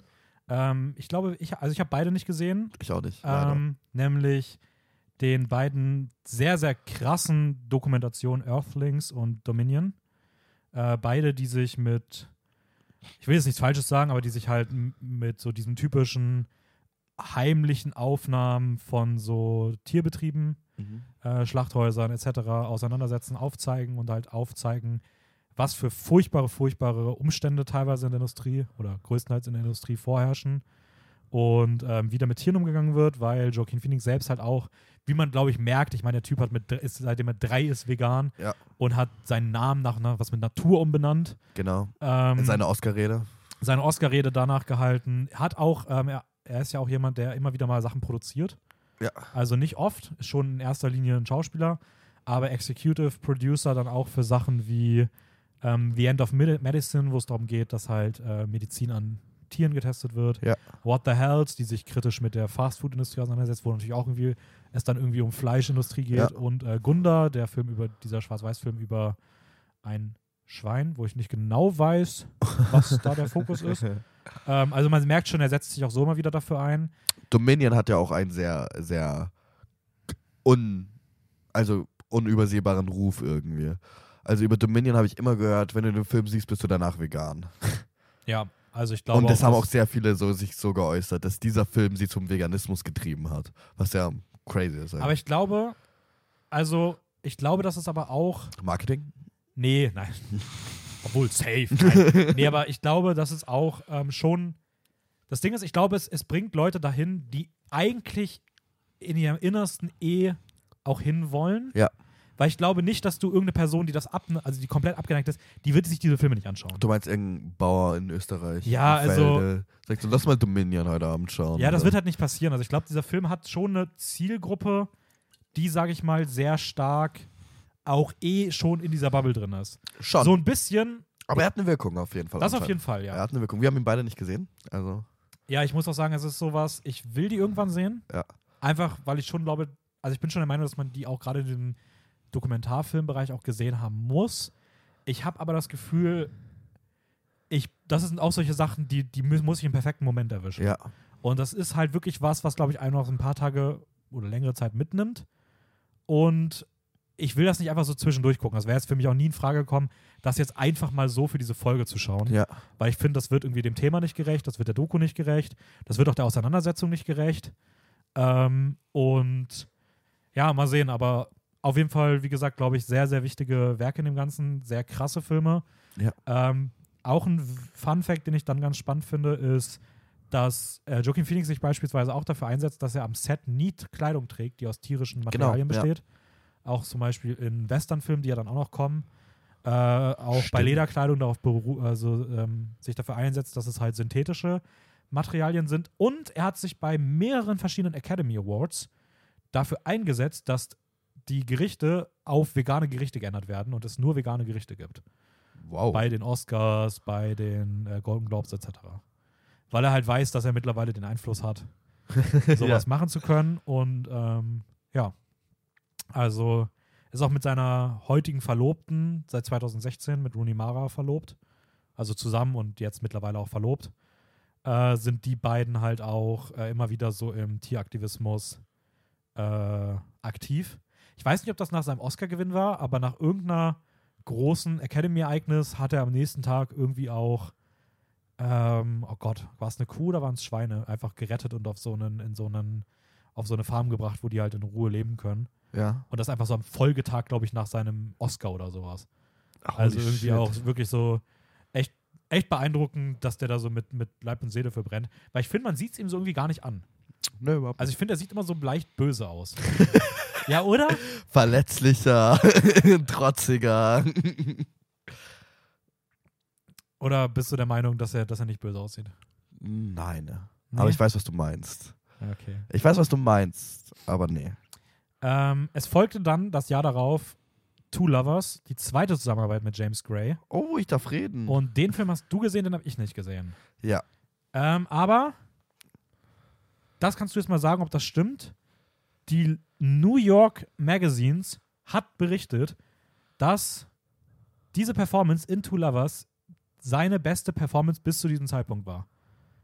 Also besser als Johnny Cash und besser als Gladiator. Puh, schwierig. Es ist eine sehr einzigartige Performance auf jeden Fall. Es ist eine Love Story, die. Es geht um. Joaquin Phoenix spielt. Ähm, oh Gott, oh Gott, oh Gott, oh Gott. Oh Gott, oh Gott, oh Gott. Joaquin Phoenix. Leonard. Ja, Leonard. Leonard. Leonard. Ah, nee, Leonard, tatsächlich Leonard. Ah, Leonard, okay. äh, spielt Leonard einen depressiven Mann, der oder bipolaren Mann, der zurück äh, nach Hause zurück zu seinen Eltern zieht nach, de nach einem Schicksalsschlag. Und ähm, da lernt er dann einmal die Freund, äh, die Tochter eines seiner der Arbeitskollegen seines Vaters kennen und seine Nachbarin. Und dann wird es so ein Spiel, äh, so ein bisschen äh, äh, Liebe gegen so Leidenschaft oder Mhm. so unerwiderte Liebe ist auch ein Thema, Familie, so Zukunft irgendwie. Und Joaquin Phoenix spielt sehr, sehr crazy. Er ist so, er schafft es schon irgendwie so Nuan Nuancen, keine Ahnung, so sehr subtil darzustellen und teilweise auch so dieses, dieses manische extrem gut, diese, diesen Ausbruch auf einmal, so dieses sehr aufgedrehte und dann, dann dieses sehr zurückgestellte irgendwie. Ähm, tatsächlich erste gute Performance und Film, in dem ich Gwyneth Paltrow mochte. Oh, echt? Ja. Magst du die normalerweise nicht? Nein, überhaupt nicht. Ernsthaft? Nee, in was denn? Was ist denn mit so Meisterwerken wie Sieben? Iron Man? Sieben? Nee, vergiss es. Was, was spielt die da für eine Rolle? Die, die Ehefrau. Ja, aber Die ist großartig in dem Film. echt? Royal Ich, Tenbaums? ich erinnere mich in fünf Minuten. Ja. Royal Tenbaums ist die große. Bei- Also, da ist sie, sie ist ja legit die beste weibliche Okay. Figur, die Wes Anderson je geschrieben hat. Wahrscheinlich. Okay, dann sagen wir die letzte gute Performance von Gwyneth Paltrow. Oder? Passt Okay. das von der Zeit her? Wahrscheinlich passt das von der Zeit her. Ja, Ähm, das sie ist spielt, okay. Ja, sie spielt, Gwyneth Paltrow ist tatsächlich in dem Film ein, ähm, wie ist die Abkürzung? MPDG? Manic Pixie Dream Girl. okay. Also ein sehr Archetyp von einem, einem Frauenbild in einer Liebesgeschichte. Also so typische Manic Pixie Dream Girls ist Ramona Flowers in Scott Pilgrim vs. The World. Schaue ich übrigens gerade die, animi die, die animierte Serie. Oh ja, stimmt, da ist was rausgekommen. Großartig. Oder ähm, Clementine aus Eternal Sunshine of the Spotless Mind. Mhm. Also so diese aufgedrehten, unkonventionellen, so quirky Girls. So. Das ist so dieses Manic Pixie Dream Girls aus so einer sehr männlichen Perspektive eigentlich hauptsächlich ist dieses Archetyp Charakter entstanden. Ne? Und ich finde in James, also in James Grace to Lovers ist das irgendwie sehr bisschen mehr zu greifen, bisschen näher und realer. Es ist nicht so wie bei Scott Pilgrim, so, dass sich jeder 17-Jährige sich so ein bisschen Ramona Flowers verliebt hat und so ein bisschen träumerisch ist, sondern es hat so ein bisschen mehr, ist ein bisschen mehr rauer. Okay. Weißt du, was ich meine? Ja, es sieht auch auf den Bildern einfach viel mehr aus. Also ich muss ganz ehrlich sagen, ich sehe mir diese Bilder ja an und ich denke mir so, auch mit der Geschichte, die du gerade erzählt hast, Ja. um was es geht, denke ich mir so, boah, Casey Affleck hat so hardcore diesen Film geschaut von Manchester by the Sea. also irgendwie, irgendwie gibt mir das sehr Ja. so diesen Vibe von, ich bin traurig. Ne, also Joaquin Phoenix ist klasse in den Film. Generell echt cool besetzt. Ich meine, Isabella Rossini spielt seine Mom. Sein Vater ist auch sehr cool. Ich kenne leider den Schauspieler gerade nicht bei Namen. Ähm, ähm, ist es vielleicht Moni Mo Nee, das ist nicht der gleiche Name, aber. Müsst, sie müssten, wie heißen sie nochmal mit Nachnamen? Keine Ahnung, ist auch unwichtig. Nee, keine Ahnung, die stehen die größte Zeit nur Vornamen, deswegen ist schwierig. Ist auch unwichtig, aber ähm, also es gibt's, die coolen Szenen sind so die, die sich zwischen äh, Joaquin Phoenix und Gwyneth Paltrow abspielen und die haben eine echt sehr, sehr interessante Chemie und oh mein Gott, oh mein Gott, bitte, bitte, bitte, bitte, gib mir ein T-Shirt oder irgendwie so ein Compilation von Joaquin Phoenix, wie er tanzt, weil es kommen noch ein paar Filme mit tollen Tanzszenen, aber in den Film hat er eine richtig nice Tanzszene. Ich finde, der Maßstab ist besser als John Travolta in Pulp Fiction. Was? Besser als John Travolta in Pulp Fiction. Ach so, ja gut, aber John Travolta in Pulp Fiction hat halt Kultstatus irgendwie. Ja, das muss man auch erstmal reichen. Ja, ja, das ist halt kultig, aber die Szene, die ist toll. Okay. Richtig toll. In Club, unlogischste Clubszene aller Zeiten. Also ich habe noch nie gesehen, einen, ich war auch noch nie in den VIP-Gästeliste-Clubs, aber sorry, die gehen so, okay, du kommst jetzt mit und folgst uns in diesen VIP-Exklusiv-Club, wir sind auf der Liste und dann so Vogelperspektive von dem Dancefloor und dann ist es einfach nur so ein Kreis von Menschen, die so leicht mitwippen und in der Mitte Breakdanced einer. Und ich war so, was? Ja, doch, das ist Aber es ist tatsächlich- so- ist tatsächlich üblich in solchen Aber es ist so. Diskothek, Club, Club, weißt du? Okay. So nicht Underground-Shit, sondern ich war so, hä, was ist denn hier los? Warum Breakdance da in der Mitte? Vielleicht hat James Gray kurz vorher irgendwie ein TikTok-Video gesehen. 2007 schon. ne? Ja, keine Ahnung. Man Vielleicht war, war 2005 auch oder 2007 in der Film auch eine ganz andere Clubszene. Keine Ahnung, was James Gray da erlebt hat in seinen. Nicht Jugend. Ich möchte übrigens eine kleine Sache korrigieren. Das ist natürlich schon die dritte Zusammenarbeit mit James Gray gewesen. We on the Night? Denn We on the Night ist das Jahr davor erschienen. Ja. Äh, den haben wir aber übersprungen. Ja. Hast du den gesehen? Nee, leider nicht. Aber ich würde ihn so Ja. gern sehen, weil Mark Wahlberg und er spielen Brüder. Ich möchte übrigens sagen, ich habe keine der James Gray-Filme gesehen, Ja. weil ich mir die noch offen halte. Maybe man munkelt, dass das mit was zu tun hat, was, über was wir in zwei Wochen reden. Deswegen ich noch nicht alles von Joaquin Phoenix schauen wollte. Okay, was passiert in zwei Wochen? Das sagen wir noch nicht. Okay. Ähm, okay, das ist Two Lovers. Ähm, es ging dann weiter damit, dass er während der Promo schon angefangen hat, irgendwie ein bisschen weird zu werden. Und ähm, in Talkshow-Auftritten davon geredet hat, dass er jetzt keinen weiteren Film mehr dreht und dass er jetzt Rapper wird. Ähm, Und sich der Yes. Schauspielkarriere den Rücken zukehrt und dann I'm Still Here gemacht hat. Und nach einer Stunde und knappen drei Minuten ne, kommen wir zurück zu unserem Zitatanfang. True, ja. Äh, Regie Casey Affleck. Mhm. Also hier auch irgendwie so eine halb familiäre Zusammenarbeit irgendwie. Eine Mockumentary, also eine gefakte Dokumentation. dir, aber irgendwie schon äh, sehr interessant eingebettet ist, weil Mockumentaries sind ja meistens komplett fiktiv, während Komplett hier ja fiktiv. irgendwie ja schon so ein bisschen darauf basiert, dass er das halt im wirklichen Leben auch gemacht Genau. hat, um halt auch die echten Medien zu täuschen und davon zu überzeugen, dass er wirklich Ja. dem Schauspiel den Rücken kehrt und jetzt Rapper wird, Songs geschrieben hat, er hat jetzt unter anderem noch mit, mit P. Diddy irgendwie rumgehangen und versucht, Songs zu produzieren. Ich frage mich da auch immer, wer eingeweiht war. Weil das Ziel war ja auch irgendwie so ein bisschen diesen Einblick zu geben in dieses, äh, in eine Person von öffentlichem Leben und in so eine Lebensveränderung. Und natürlich mussten dafür die Medien irgendwie getäuscht werden, weil sonst kriegst du ja nicht diese, diese mediale Aufmerksamkeit. Mhm. Ähm, ich finde es mega mutig und mega nice, dass er sowas gemacht hat. Ja, vor allem auch irgendwie so vier Jahre halt dann irgendwie keine anderen Filme mehr gemacht. Was ich witzig finde, ich habe irgendwo gelesen, so, so nach dem Motto, so, er hat sich dann so eine Sabbatjahr-Auszeit genommen. Ich mir dachte, nein, äh, der, der hat doch, also der hat ja einen Film gedreht, Ja. also das ist jetzt keine Auszeit in dem Ja. Sinne, hä? Aber ja, okay, ja. Genau.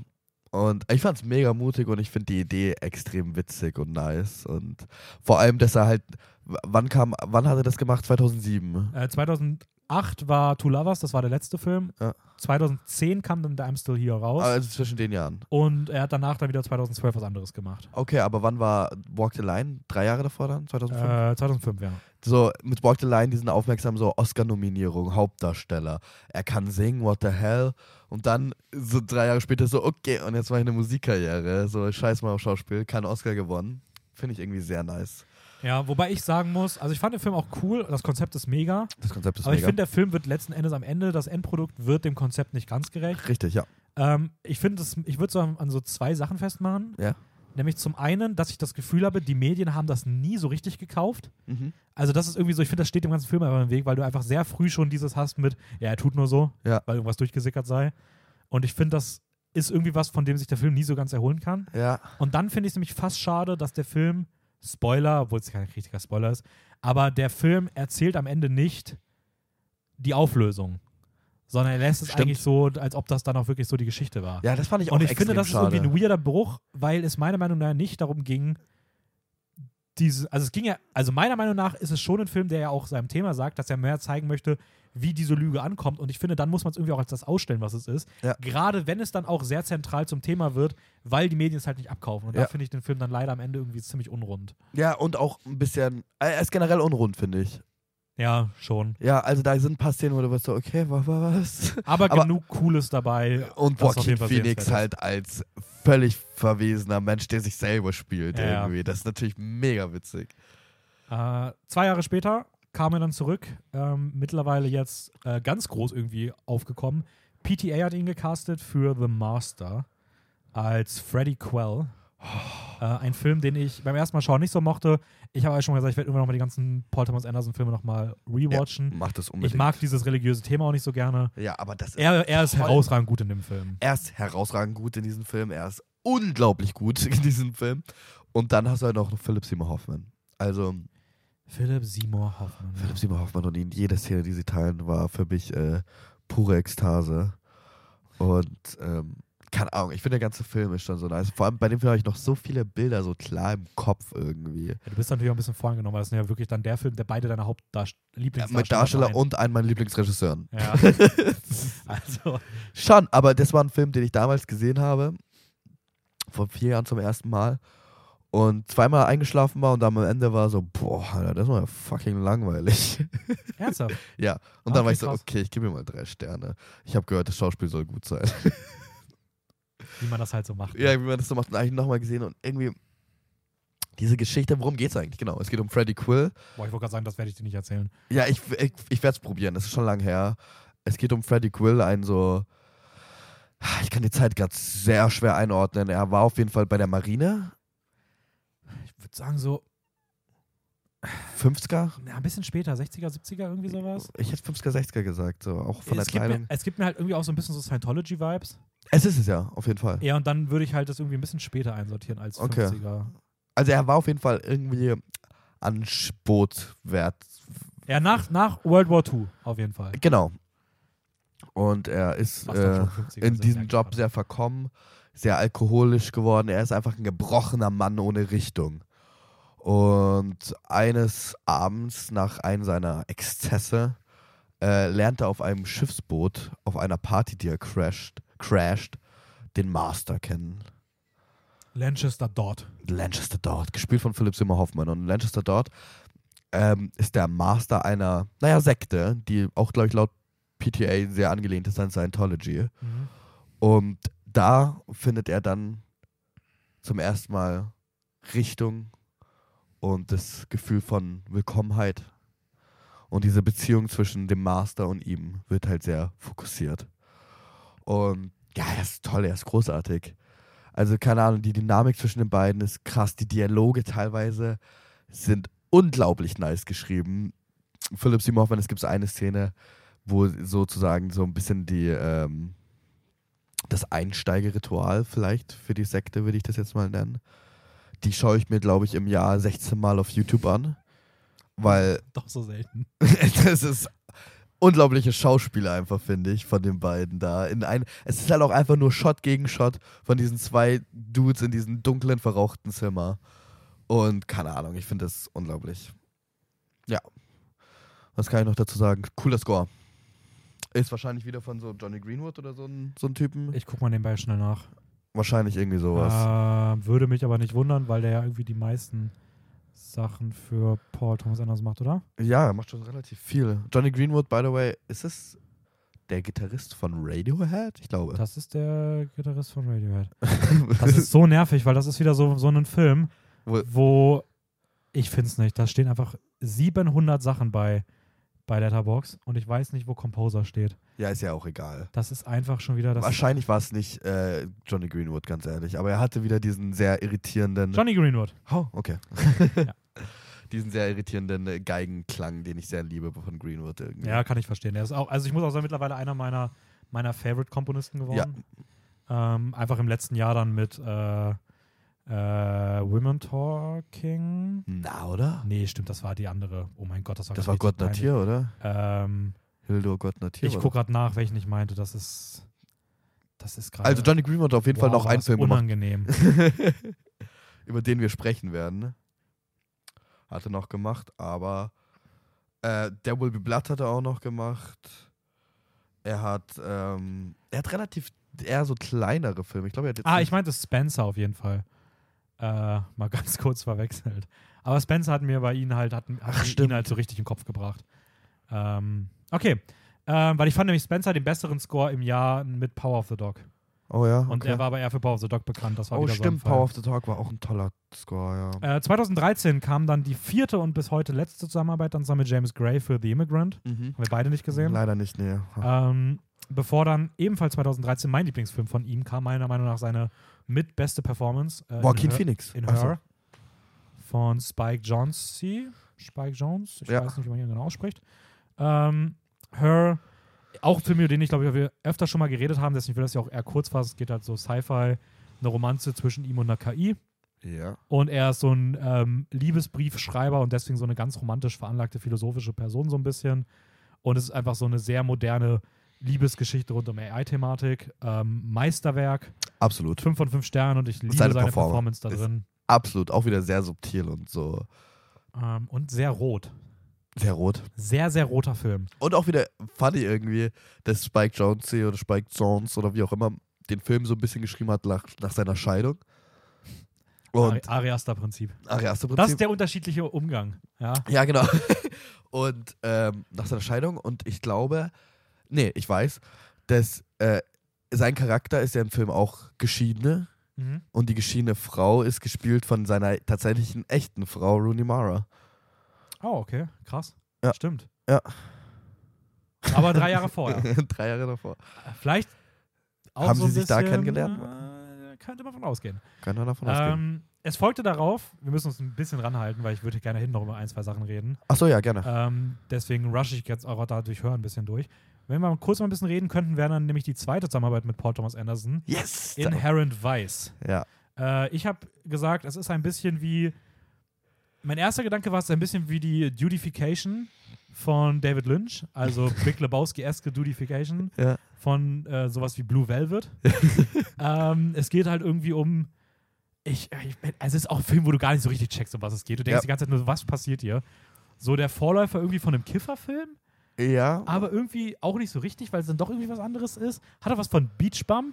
Ja. Also so ein ganz weirder. Es ist auf jeden Fall eine Hommage an, an die Hippie-Zeit und an dieses ganze Ding, Fall. weil der Film spielt auch zum Ende der Hippie-Zeit. Der spielt Anfang 1970 und da der spielt auch, ist es sehr eine zie- ziemliche Pl Plot-relevant, wie was mit diesen Menschen in den 60ern und diese ganze Psychedelic-Sachen, was mit denen so am Ende der 70er passiert, wo dann auf einmal doch wieder dieses, dieser Spielge Sp Sp Spießer-Bürgertum groß geworden ist, wo, keine Ahnung. Ich weiß nicht, ich finde, es ist, der Film ist unnötig kompliziert verschachtelt. Das ist wirklich. Aber ich habe das Gefühl, das ist fast der Witz auch irgendwie. Ja, ja. Ich muss Also- auch sagen, ich finde, das ist eine extrem krasse schwarze Komödie. Ja, weil. Also, holy shit, sind da teilweise abgefuckte Sachen dabei und also nuanciert witzig. ja, und also, so deswegen wirklich, ist. wo man aber auch so im Detail gucken muss, dass es nicht nur oberflächlich dumm ist, Ja. sondern das eigentlich schon ganz Aber wer kann das besser als Paul Thomas Anderson? Ich meine, niemand, als du brauchst ein Genie dahinter. Weil teilweise kriegst du einen Exposi Exposition-Dump, was aber nicht als Exposition-Dump ist, weil es sind einfach eine Reihe an Namen von Orten und Charakteren und Figuren, die du nicht kennst. So, und du bist so, hä, was? Naja, ich finde auch der Name von Joaquin Phoenix Figur einfach ul- ultra geil. Larry Doc Sportello. ja, Doc Sportello, Alter. So ein cooler Name. und dann hast du eine insane witzige Dynamik zwischen Joaquin Phoenix Charakter und Josh Brolin. Mhm. die ist so toll. Vor allem zum Ende hin gibt es einfach unglaublich witzige Szenen, finde ich, mit den beiden. Naja, voll. Äh, generell ist der Cast großartig. Ja, der Film hat so ein bisschen so, dass manchmal irgendwie so die Frauen sehr als einfach nur Sexobjekte da sind, aber die Männer sind auch sehr in den dummen männlichen Klischees gefangen. Ja. Also ich finde, das ist ein Film, der, der generell sehr dolle in so typical Klischees ist, Ja. aber irgendwie auch bewusst. Ja.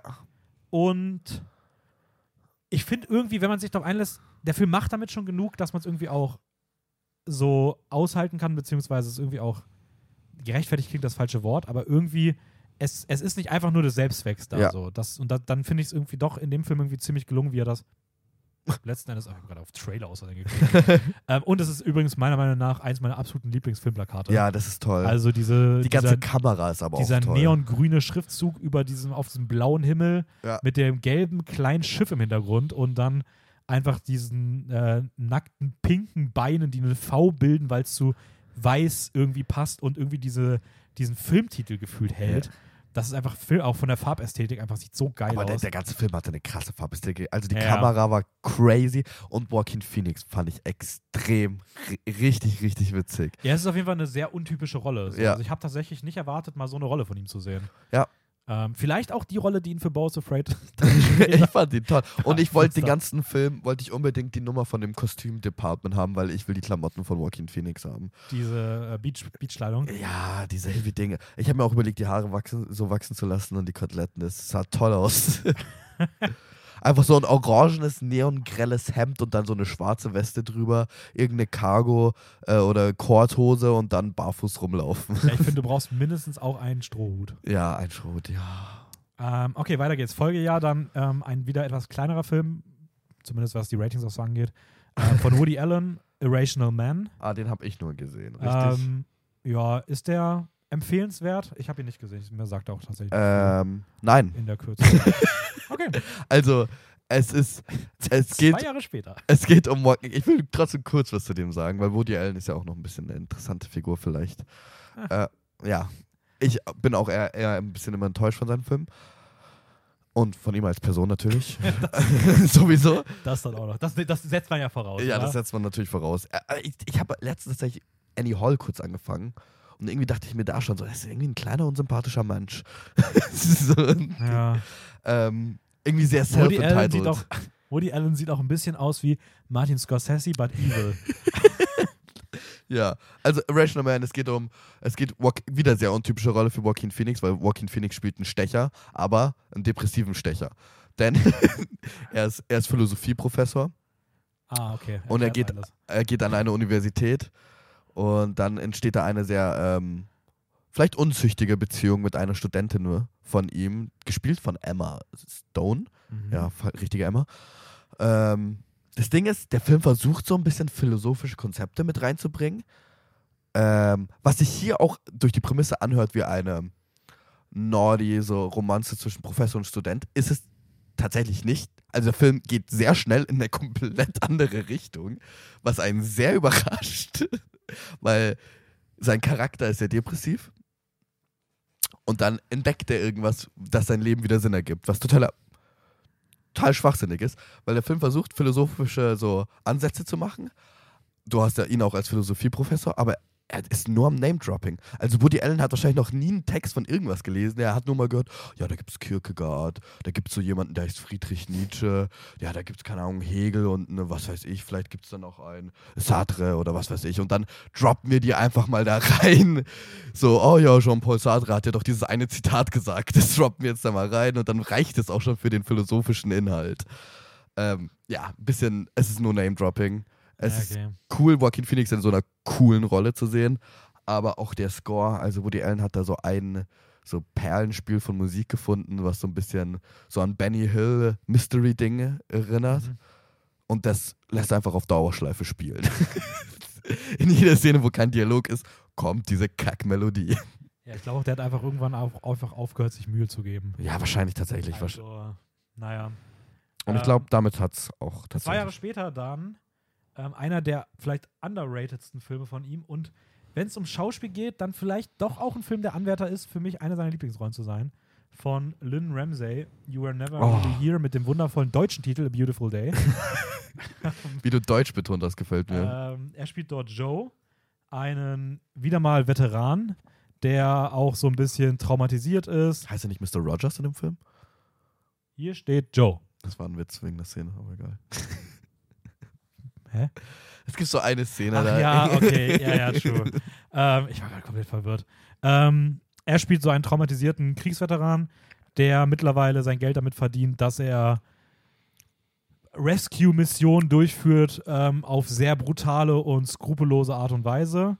Ähm, und er eines Tages den Auftrag bekommt, eine, ein kleines Mädchen zurückzuholen, das entführt wurde mit einer politischen Beziehung dort. Ähm, das heißt, irgendwie auch ein bisschen größerer Case. Mhm. Und ähm, ja, es entsteht dann etwas Verzwicktes und auf einmal befindet er sich Mitten in so einer Gewaltspirale. Ja. Man sieht ihn eigentlich die ganze Zeit mit einem Hammer rumlaufen, ganz langsam, aber effizient. ganz die Action langsam. ist eigentlich nie so wirklich im Fokus. Auf es geht wirklich mehr um den. Bitte? Nicht, ich habe gerade nur ein 187-Lied gezogen. Äh, es geht eigentlich mehr so um die Psyche von ihm Ja? und um die Auswirkungen der Gewalt. Und ähm, es ist irgendwie so ein. Es ist so eine Mischung aus John Wick Mhm. und Pick. Weil Pick ja auch schon so als Anti-John Wick irgendwie gilt. Ja. Und ich finde, der Film ist das so ein bisschen dazwischen.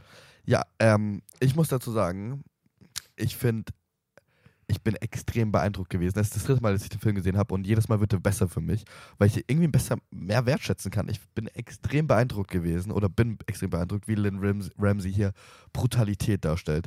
Weil es gibt für mich ab jetzt so Jeremy Saulnier Brutalität, so Green Room, Blue Ruin, Drive. Drive-Brutalität. Drive-Brutalität und dann irgendwie so diese Lynn Ramsey-Brutalität. Weil ähm, was sie beide ähnlich haben, ist diesen, diese Wucht in ihrer Mhm. Brutalität, weil die so aus dem Nichts kommt mit richtig viel Schwung.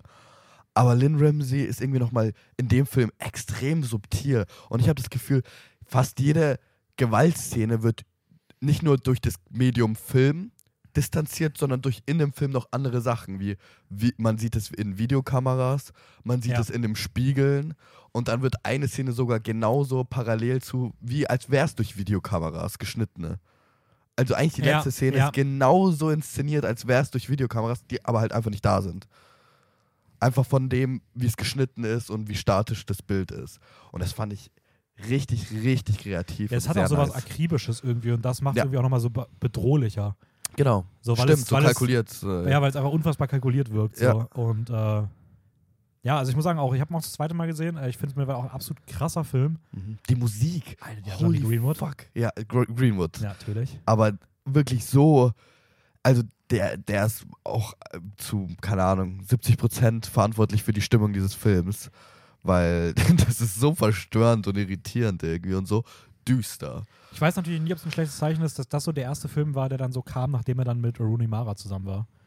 äh, so auf einmal so der, der, der, der komplett gebrochene Mann, äh, der einfach sich nur durchmetzelt. Ja. Ähm, aber nee, also You Were Never Really Here, auf jeden Fall ein absoluter, also vielleicht sogar der größte underrated oder unbekannte Geheimtipp so Ja. aus seiner Filmografie.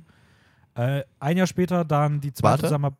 Entschuldigung, Entschuldigung, Ja, Entschuldigung. okay. Aber er hat ja daf- dafür tatsächlich auch einen sehr berühmten Preis begeben. Und ich weiß nicht, ob du es auf YouTube gesehen hast. Er hat in Cannes Best Actor bekommen. Ah ja, stimmt. Für, für You Were Never Really Here. Aber natürlich nur in Frankreich, weil in Amerika wird sowas nicht gewertschätzt. Yep. Und es gibt es gibt ja immer diese Videos wie, also von, den, von der Preisverleihung. Und du musst dir das anschauen, wo er aufgerufen wird in Cannes als Best Actor Gewinner, weil er es nicht gecheckt hat. Ernsthaft? er hat es nicht gecheckt. So. Er sitzt da so ungefähr 10, 15 Sekunden und schaut einfach nur hier rum und ist so, was, was ist hier los? Was ist los? Geil. ja. Sehr sympathisch. Ja, vielleicht an dem Abend ein bisschen zu tief ins Glas geguckt. äh, okay, dann jetzt aber ein Jahr später dann die zweite Zusammenarbeit mit äh, Gus von Sant. Äh, Don't worry, he won't get far on foot. Haben wir, glaube ich, beide nicht gesehen. Ich habe ihn gesehen. du hast ihn gesehen? Ja, schon länger her. Der war, der war nett. Der war nett. Joaquin Phoenix gut. Jonah Hill tatsächlich auch ganz gut. Das Einzige, was mich interessieren würde, wäre nämlich tatsächlich Jonah Hill oder Joaquin Phoenix. Wer ist besser? Joaquin Phoenix. Ah, okay. Er ist teilweise auch ein bisschen kitschig, aber es funktioniert für den Film. Ja, ein kleinerer Film, wie gesagt. Ähm, dann im gleichen Jahr aber auch noch ein sehr cooler Film von Jacques Audiard, nämlich The Sisters Brothers. Oh ja. ähm, mit John C. Reilly, Riley und ihm als die beiden eben Sisters Brothers. Außerdem noch Jake Gyllenhaal und Oh. Riz Ahmed in dem Film. Oh, was für Geiler ein Cast, oder? Traumcast. Ähm, und es geht so um die späten, eigentlich um die letzten Momente so des Westerns, also Ja. dieses Bruderpaar, was irgendwie eigentlich noch diesen Western haben möchte, aber immer mehr von dieser, von dieser Entwicklung in Richtung Städte Zivilisation. eingeholt wird. Jetzt gibt es eine Szene, wo die einfach das erste Mal so, wo John C. Reillys Charakter das erste Mal so Zahnpasta benutzt. Ja, Großartig. ähm, ist bei mir schon ein bisschen her. bei mir auch leider. Aber einer von den Western, wo ich sagen würde, so in den letzten, äh, Western ist ja ein bisschen totes Genre, aber das ist so ein Film, der dann zeigt, dass es doch auch immer noch coole Filme in dem Genre gibt. originelle kreative Ideen und Joaquin Phoenix Comedic Timing nochmal ein bisschen bewiesen hat. Ja, der sieht auch einfach so cool aus. Ich meine, er hat einfach ein rotes Hemd und dann so eine schwarze Ja, Weste. Schaut toll aus. Ähm, natürlich auch synthetische Materialien, Ja. wie wir jetzt gelernt haben. ähm, dann wiederum ein Jahr später auch ein Film, über den wir uns kurz fassen können, weil ich glaube, über den einfach auch genug gesagt ist. So Joker. Ähm, Ah, ja. Er dann der Film, für den er auch den Oscar bekommen hat. Der Film, der dafür gesorgt hat, dass es die einzige Figur ist, zu der hier schon mal zweimal ein Oscar in unterschiedlichen Filmen gewonnen wurde. Richtig. Heath Ledger halt in Dark Knight und jetzt Joaquin Phoenix in äh, Joker. Mhm. Wie findest du ihn da so als Joker? Ähm, genial. Ja, würde ich auch Äh, sagen. genial. Ja. Wie gesagt, ich glaube, dazu ist einfach alles gesagt. Also Ja, ich weiß jetzt nicht, ob man. Aber ich, ich fand es trotzdem wild, jetzt nochmal vor ein paar Tagen You Were Never Really Here zu sehen, weil er da war echt, boah, da war schon kräftig so. ja, vor allem, das ist dann auch zwei Jahre später und Ja. der war zu Joker wieder richtig abgemagert. So, und du musst dir überlegen, das ist ja dann nochmal ein, die drehen das ja noch. Naja. Ja, gut, die haben ja die Re- Really hier auch oh, gedreht. ja, ich weiß. Also ich glaube, ich glaube schon, aber trotzdem so in zwei Jahren Ja, so bestimmt mal so, Erstmal so aufzulegen. also ich wollte da bestimmt 20 Kilo zugenommen, Ja. dann wieder auf Normalgewicht runter und dann vom Normalgewicht für Joker bestimmt auch noch 20 Kilo runter. ja, vielleicht sogar mehr. Das also ist auch schon so ein bisschen Christian Bale-Style. Ja, auf jeden Ähm, Fall. meinst du, die machen so gemeinsam so eine Fastenkur? die beiden, die sitzen da morgens irgendwie so am Tisch und sind so, ach komm, der, der halbe Spinat. ich weiß nicht, ob die sich mögen würden, aber das ist ja nur Vermutung. Man kennt die ja nur aus dem öffentlichen Leben. Meinst du nicht, dass die sich mögen würden? Keine Ahnung. ich weiß nicht, ob sich Christian Bell mit irgendjemandem versteht. Ähm, Oder Dann- Joaquin Phoenix. Das sind beides so gel- gelten als gewisse, als diese hypertalentierte Menschen mit, aber Divas am Set. ja, ja, so ein bisschen schon. Ja. Ähm, zwei Jahre später dann auch wieder ein etwas unbekannterer Film. Ich man muss ja auch grundsätzlich sagen, er ist ja schon noch eine Person, die, glaube ich, eher so auf so Independent-Filme steht. Ja. Das hat er, glaube ich, auch wieder gesagt. So Independent-Filme sind einfach mehr seins als die großen Produktionen, weil bei den großen Produktionen oft so die Figurenentwicklung und das Schauspiel untergehen. Ja. Ich mir dachte so, Jackpot, als nächstes Napoleon, lieben wir. Ähm, hat er für Mike Mills Comment Comment gemacht. Ah ja, den ich super fand und du so, meh. Ja, das würde ich ihn gerne nochmal sehen. Ich hätte Ja. ihn auch für die Folge gerne gerewatcht, aber ich habe den gerade nicht auf Blu-ray hier. Ja. Ähm, deswegen hat das nicht stattgefunden. Ähm, da spielt er einen. Ähm, ist ein Journalist, oder? Ja, so Radiojournalist. Ja, Radiojournalist, der irgendwie auf so Roadtrips geht und äh, Kinder interviewen will über das Leben und seinen Neffen mitnimmt. Ja. Ähm, und die beiden dann so eine gemeinsame Roadtrip. Ähm, wir kommen äh, so ein bisschen, wir lernen uns mehr kennen. Ja. Ähm, Trip in Schwarz-Weiß, wunderschön eingefangen, tolle Musik, richtig. Cute. So ein richtiger Film fürs Herz irgendwie. ja, schon. Ähm, Auf jeden Fall. Und das war dir zu herzig. ja, aber er spielt das krass gut. Ja, natürlich. Das Hallo. muss man hier Und ich glaube, das Kind war auch gut, oder? Oder habe ich das falsch in Erinnerung? Äh, es ist entweder war das Kind Richtig gut Nee, das Kind war gut. oder richtig kacke? Das Kind war gut, aber es war mir ein bisschen zu intelligent. Ach ja, stimmt, das war das So. Problem. Aber das ist auch echt so eine leichte Falle, in die so Filme reintreten. Ja, das ist äh, der letzte Film, der in die Falle getappt ist, meiner Meinung nach, war jetzt vor kurzem Anatomy of a Fall. Ja, okay. Ähm, übrigens, mittlerweile, ich glaube auch, warum der Film so gut funktioniert hat, mittlerweile Joaquin Phoenix Vater geworden, ähm, hat einen Sohn bekommen, zusammen mit Rooney Mara, heißt River, War, ja, ich weiß. benannt nach seinem verstorbenen Bruder. Ähm, wiederum jetzt zwei Jahre später, und wir sind jetzt in diesem Jahr, und über den Film sagen wir auch nicht so viel, weil wir haben ja in diesem Jahr schon geredet, wir werden über diesen Film auch nochmal in den Jahresrückblicken reden, ist dann Bo. nämlich Bo is Afraid, Ja. äh, wo er mit Ari Aster das erste Mal zusammenarbeitet, wo es um einen paranoiden Mann geht, der irgendwie eine Odyssee antritt, indem er sich mit dem Trauma seiner hinsichtlich seiner Mutter auseinandersetzen möchte und einfach gefühlt eine absolute fiebertraumhaftige Wahnvorstellung ist. Auch wieder tolle Performance. Also, ja, voll. also das war schon wieder richtig, richtig, richtig nice mit anzuschauen, muss ich Ich sagen. finde, das sieht aber auch ein bisschen aus, gerade als alte Person, sieht er ein bisschen aus wie so ein abgehalfterter Fußballtrainer. ja, stimmt. So, stimmt. also der könnte auch so ein, der könnte auch so einen richtig ranzigen, so Adidas Ja. mit le- leichten Löchern, so ein, so ein, so ein, so ein, so ein, wie nennt man das, so, wo Ober- und Unterteil so gleich ist. Hä? So dieses Hose, Einteiler? Adidas, ja, Einteiler, so ein Adidas blaue Hose mit weißen Streifen Ja. und dann oben eine Trainingsjacke genauso. ja. So, dann noch so ein paar Löcher. Ah, warte, du meinst nicht Tracksuit. Ach, fuck, keine Ahnung. Trainingsanzug? Ja, stimmt, irgendwie so ein Trainingsanzug, ja. Ja. Ähm, nee, super Film, super Performance. Ähm, wie gesagt, da werdet ihr bestimmt noch mal am Ende des Jahres dann mehr zu hören. Hat jetzt insgesamt, na, am Ende seiner aktuellen Karriere, hat er mittlerweile bei den Oscars vier Nominierungen gehabt für Gladiator, Walk the Line, The Master und Joker. The Master hatte eine Acting. Ja, Best aber Actor. ja, aber hat nur Joker gewonnen. Okay, ich will da kurz parallel nachschauen, gegen wen er verloren hat. Nicht nur für mich, ihr müsst es gar nicht wissen. Das kannst du machen. Master war, wie gesagt, 2012. 13 war- müsste es dann gewesen Ja, sein. oder? müsste dann gewesen, je nachdem, wann er rausgekommen ist. Ähm, und Golden Globes nominiert für Gladiator, Walk the Line, The Master, Her, Inherent Vice und Joker und hat dort Walk the Line und Joker gewonnen. Okay. Ähm, das so Okay, ich hab's. Ähm, okay, okay. ist okay. Ja. Naja, es ist Daniel Day-Lewis, der gewonnen hat. Okay. Für welchen Film? Äh, Lincoln. Ah. Also, das ist schon gemein. Gut. Ähm, im, wir können es ja mal in Kürze machen, ich will da gar nicht zu viel Zeit rein verlieren. Äh, jetzt kommt gerade Napoleon ins Kino. Äh, die Geschichte von Napoleon Bonaparte. Ridley Scott inszeniert den Film. Außerdem mit dabei Vanessa Kirby, Tara Rahim und weitere. ähm, und es ist halt ein unfassbar großes, episches Werk rund um Napoleon. Ah, du hast den Film jetzt auch nicht gesehen, ne? Nein, habe ich nicht. Ja, wir, also wir haben den beide nicht gesehen. Ähm, ist es bei dir der gleiche Grund wie bei mir? Oder also zeitlich nicht ausgegangen? Ja, genau, zeitlich nicht ausgegangen und dann war ich auch so, okay, ja, dann. Ja, also ich muss sagen, ich habe den bewusst nicht geschaut, weil ähm, der Film ist jetzt in einer Version rausgekommen, die 158 Minuten geht, also ungefähr zweieinhalb Stunden. Die fertige Version des Films, die auch von Ridley Scott die Version ist, die ihm vorschwebt, Ja. die geht vier Stunden. Also anderthalb Stunden länger. Die schneiden auch noch an diesem Film, weil dieser Film noch nicht fertig ist. Und sie haben fürs Kino einfach einen, irgendeinen, äh, böse gesagt, jetzt, wenn man so auf, auf ein paar Kritiken vertraut, ein bisschen einen Ramsch rausgegeben, der eher so wie so ein Trailer dann für den fertigen Film fungiert. Ja. Weil man die Oscar-Nominierung nächstes Jahr halt ermöglichen möchte. Dafür muss der Film aber bis zu einem gewissen Zeitpunkt in gewissen Kinosälen gelaufen sein, um sich einfach zu qualifizieren, dass man ihn für den Oscars nominieren darf. Wenn man darauf warten würde, bis der Film fertig ist, in seiner fertigen Vier-Stunden-Version, verpasst man diese Deadline. Man möchte diese Deadline aber erreichen, weil man natürlich bei Apple Publicity auf den Film bekommen möchte, um dann natürlich letzten Endes auch Leute zu Apple TV Plus zu bewegen, um sich diesen Ja. Film anzusehen. Gleichzeitig ist natürlich auch ein Kino-Release immer noch eine gute Chance, ein bisschen Geld mitzunehmen.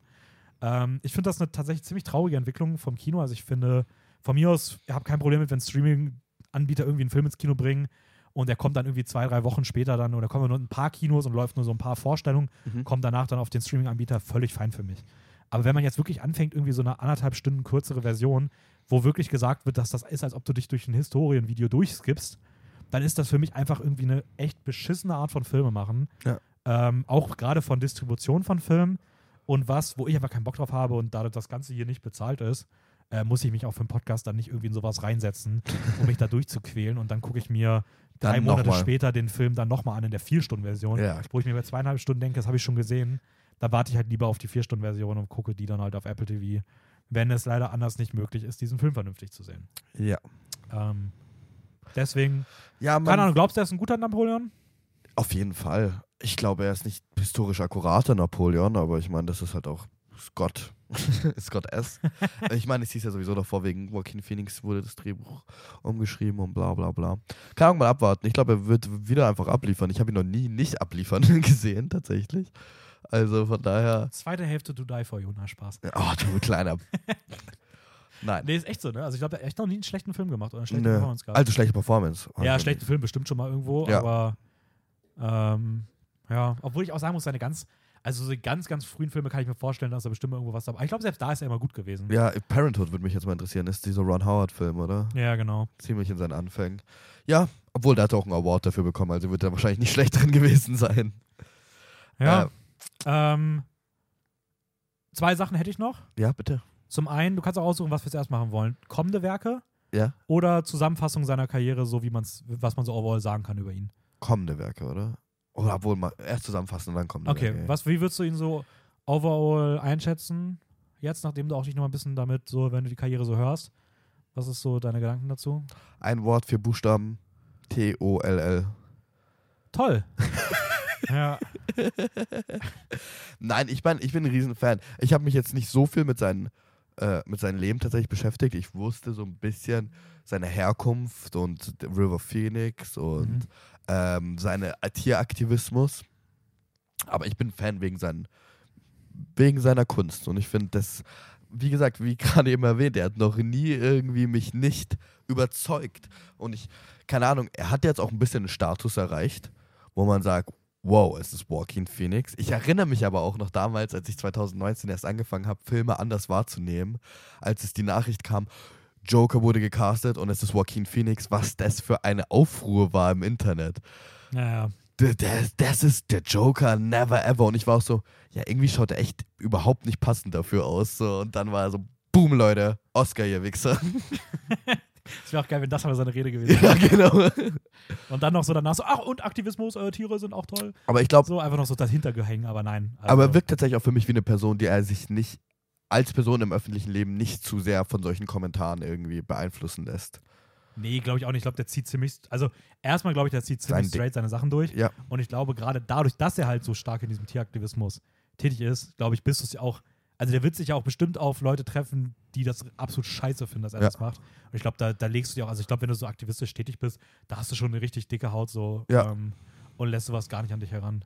Genau. Ich meine, der Typ hat sich viel, hat sich jahrelang hingestellt und hat darauf getan, als ob er komplettes Lebens verlottert. ja. Und ich glaube auch da, dass der wird ja, also wie da die Medien mit ihm umgegangen sind, egal ob das jetzt geglaubt oder nicht, so ich glaube, da, da, da, hast du einfach ein dickes Fell, wenn du sowas machst. So. Ja. Ähm, ja, ich würde mich da anschließen, overall. So, also ich sehe es genauso wie du. Äh, beeindruckende Persönlichkeit, Ja. übelstes Chamäleon, kann auch so alles spielen gefühlt. Ähm, ich finde es Vor cool, allem- dass er mittlerweile auch mehr und mehr so ähm, immer wieder zumindest auch mal ein paar Rollen bekommt, die dann irgendwie so seine, so diese menschliche und sensible Seite zeigen, wie Ja. beispielsweise so ein Film wie Her, weil er ja schon sonst oft immer so ein bisschen als diese düsteren Rollen gecastet wird. Ja, schade leider. Ähm, Aber er ist ein Chamäleon. Ich muss das auch sagen, weil ich teilweise ja für die Folge zwei, drei Joaquin Phoenix-Filme an einem Tag gesehen habe, hintereinander. Und dann war das so, wow, neuer Mensch einfach. so komplett neuer Mensch, obwohl ich ihn gerade noch in so einer was ganz anderem gesehen habe. ja. Kleiner Ausblick vielleicht noch für euch, auf was könnt ihr euch denn in den nächsten Jahren freuen von ihm? Äh, sechs Filme sind bekannt, die er demnächst machen wird. Und eine Serie, glaube ich sogar. B- Serie weiß ich tatsächlich nicht. Er hat unter anderem ähm, für Todd Phillips dann natürlich der bekannteste Joker, Folia 2, also der zweite Teil von Joker, der dann nächstes Jahr rauskommen soll mit Lady Gaga als Harley Quinn. Mhm. Ähm, dann ein Film, den ich ziemlich cool finde, nämlich der nächste Film mit Lynn Ramsey zusammen. Ja. Also nach You Were Never Really Here. Äh, dann Polaris, auch ein so geiler Titel. ja. Und es geht um, er spielt einen Fotografen, der in Alaska, so steht zumindest als Prämisse, den Teufel trifft. Wahrscheinlich gespielt von Rooney Mara, weil Rooney Mara spielt hier auch mit, also auch das, äh, das als Paar hier in diesem Film vertreten. Film, der bei mir so sofort so auf ganz, ganz weit vorne Yep. ist, wenn es um Interesse geht. Lynn Ramsey, Lynn Ramsey und Joaquin Phoenix. So. Und. Rooney Mara Und in einem Film in Alaska Ja. und er spielt einen Fotografen. Einfach cool. Ja. Äh, vor allem Polaris, auch so ein geiler Titel, weil Ja. irgendwie Polaris hat irgendwie so, ich weiß nicht, irgendwie steckt da was drin, so von Polaroid Mhm. und von Polar. und von Ich Iris, also irgendwie auch so Auge, Sehen, Foto, Eis.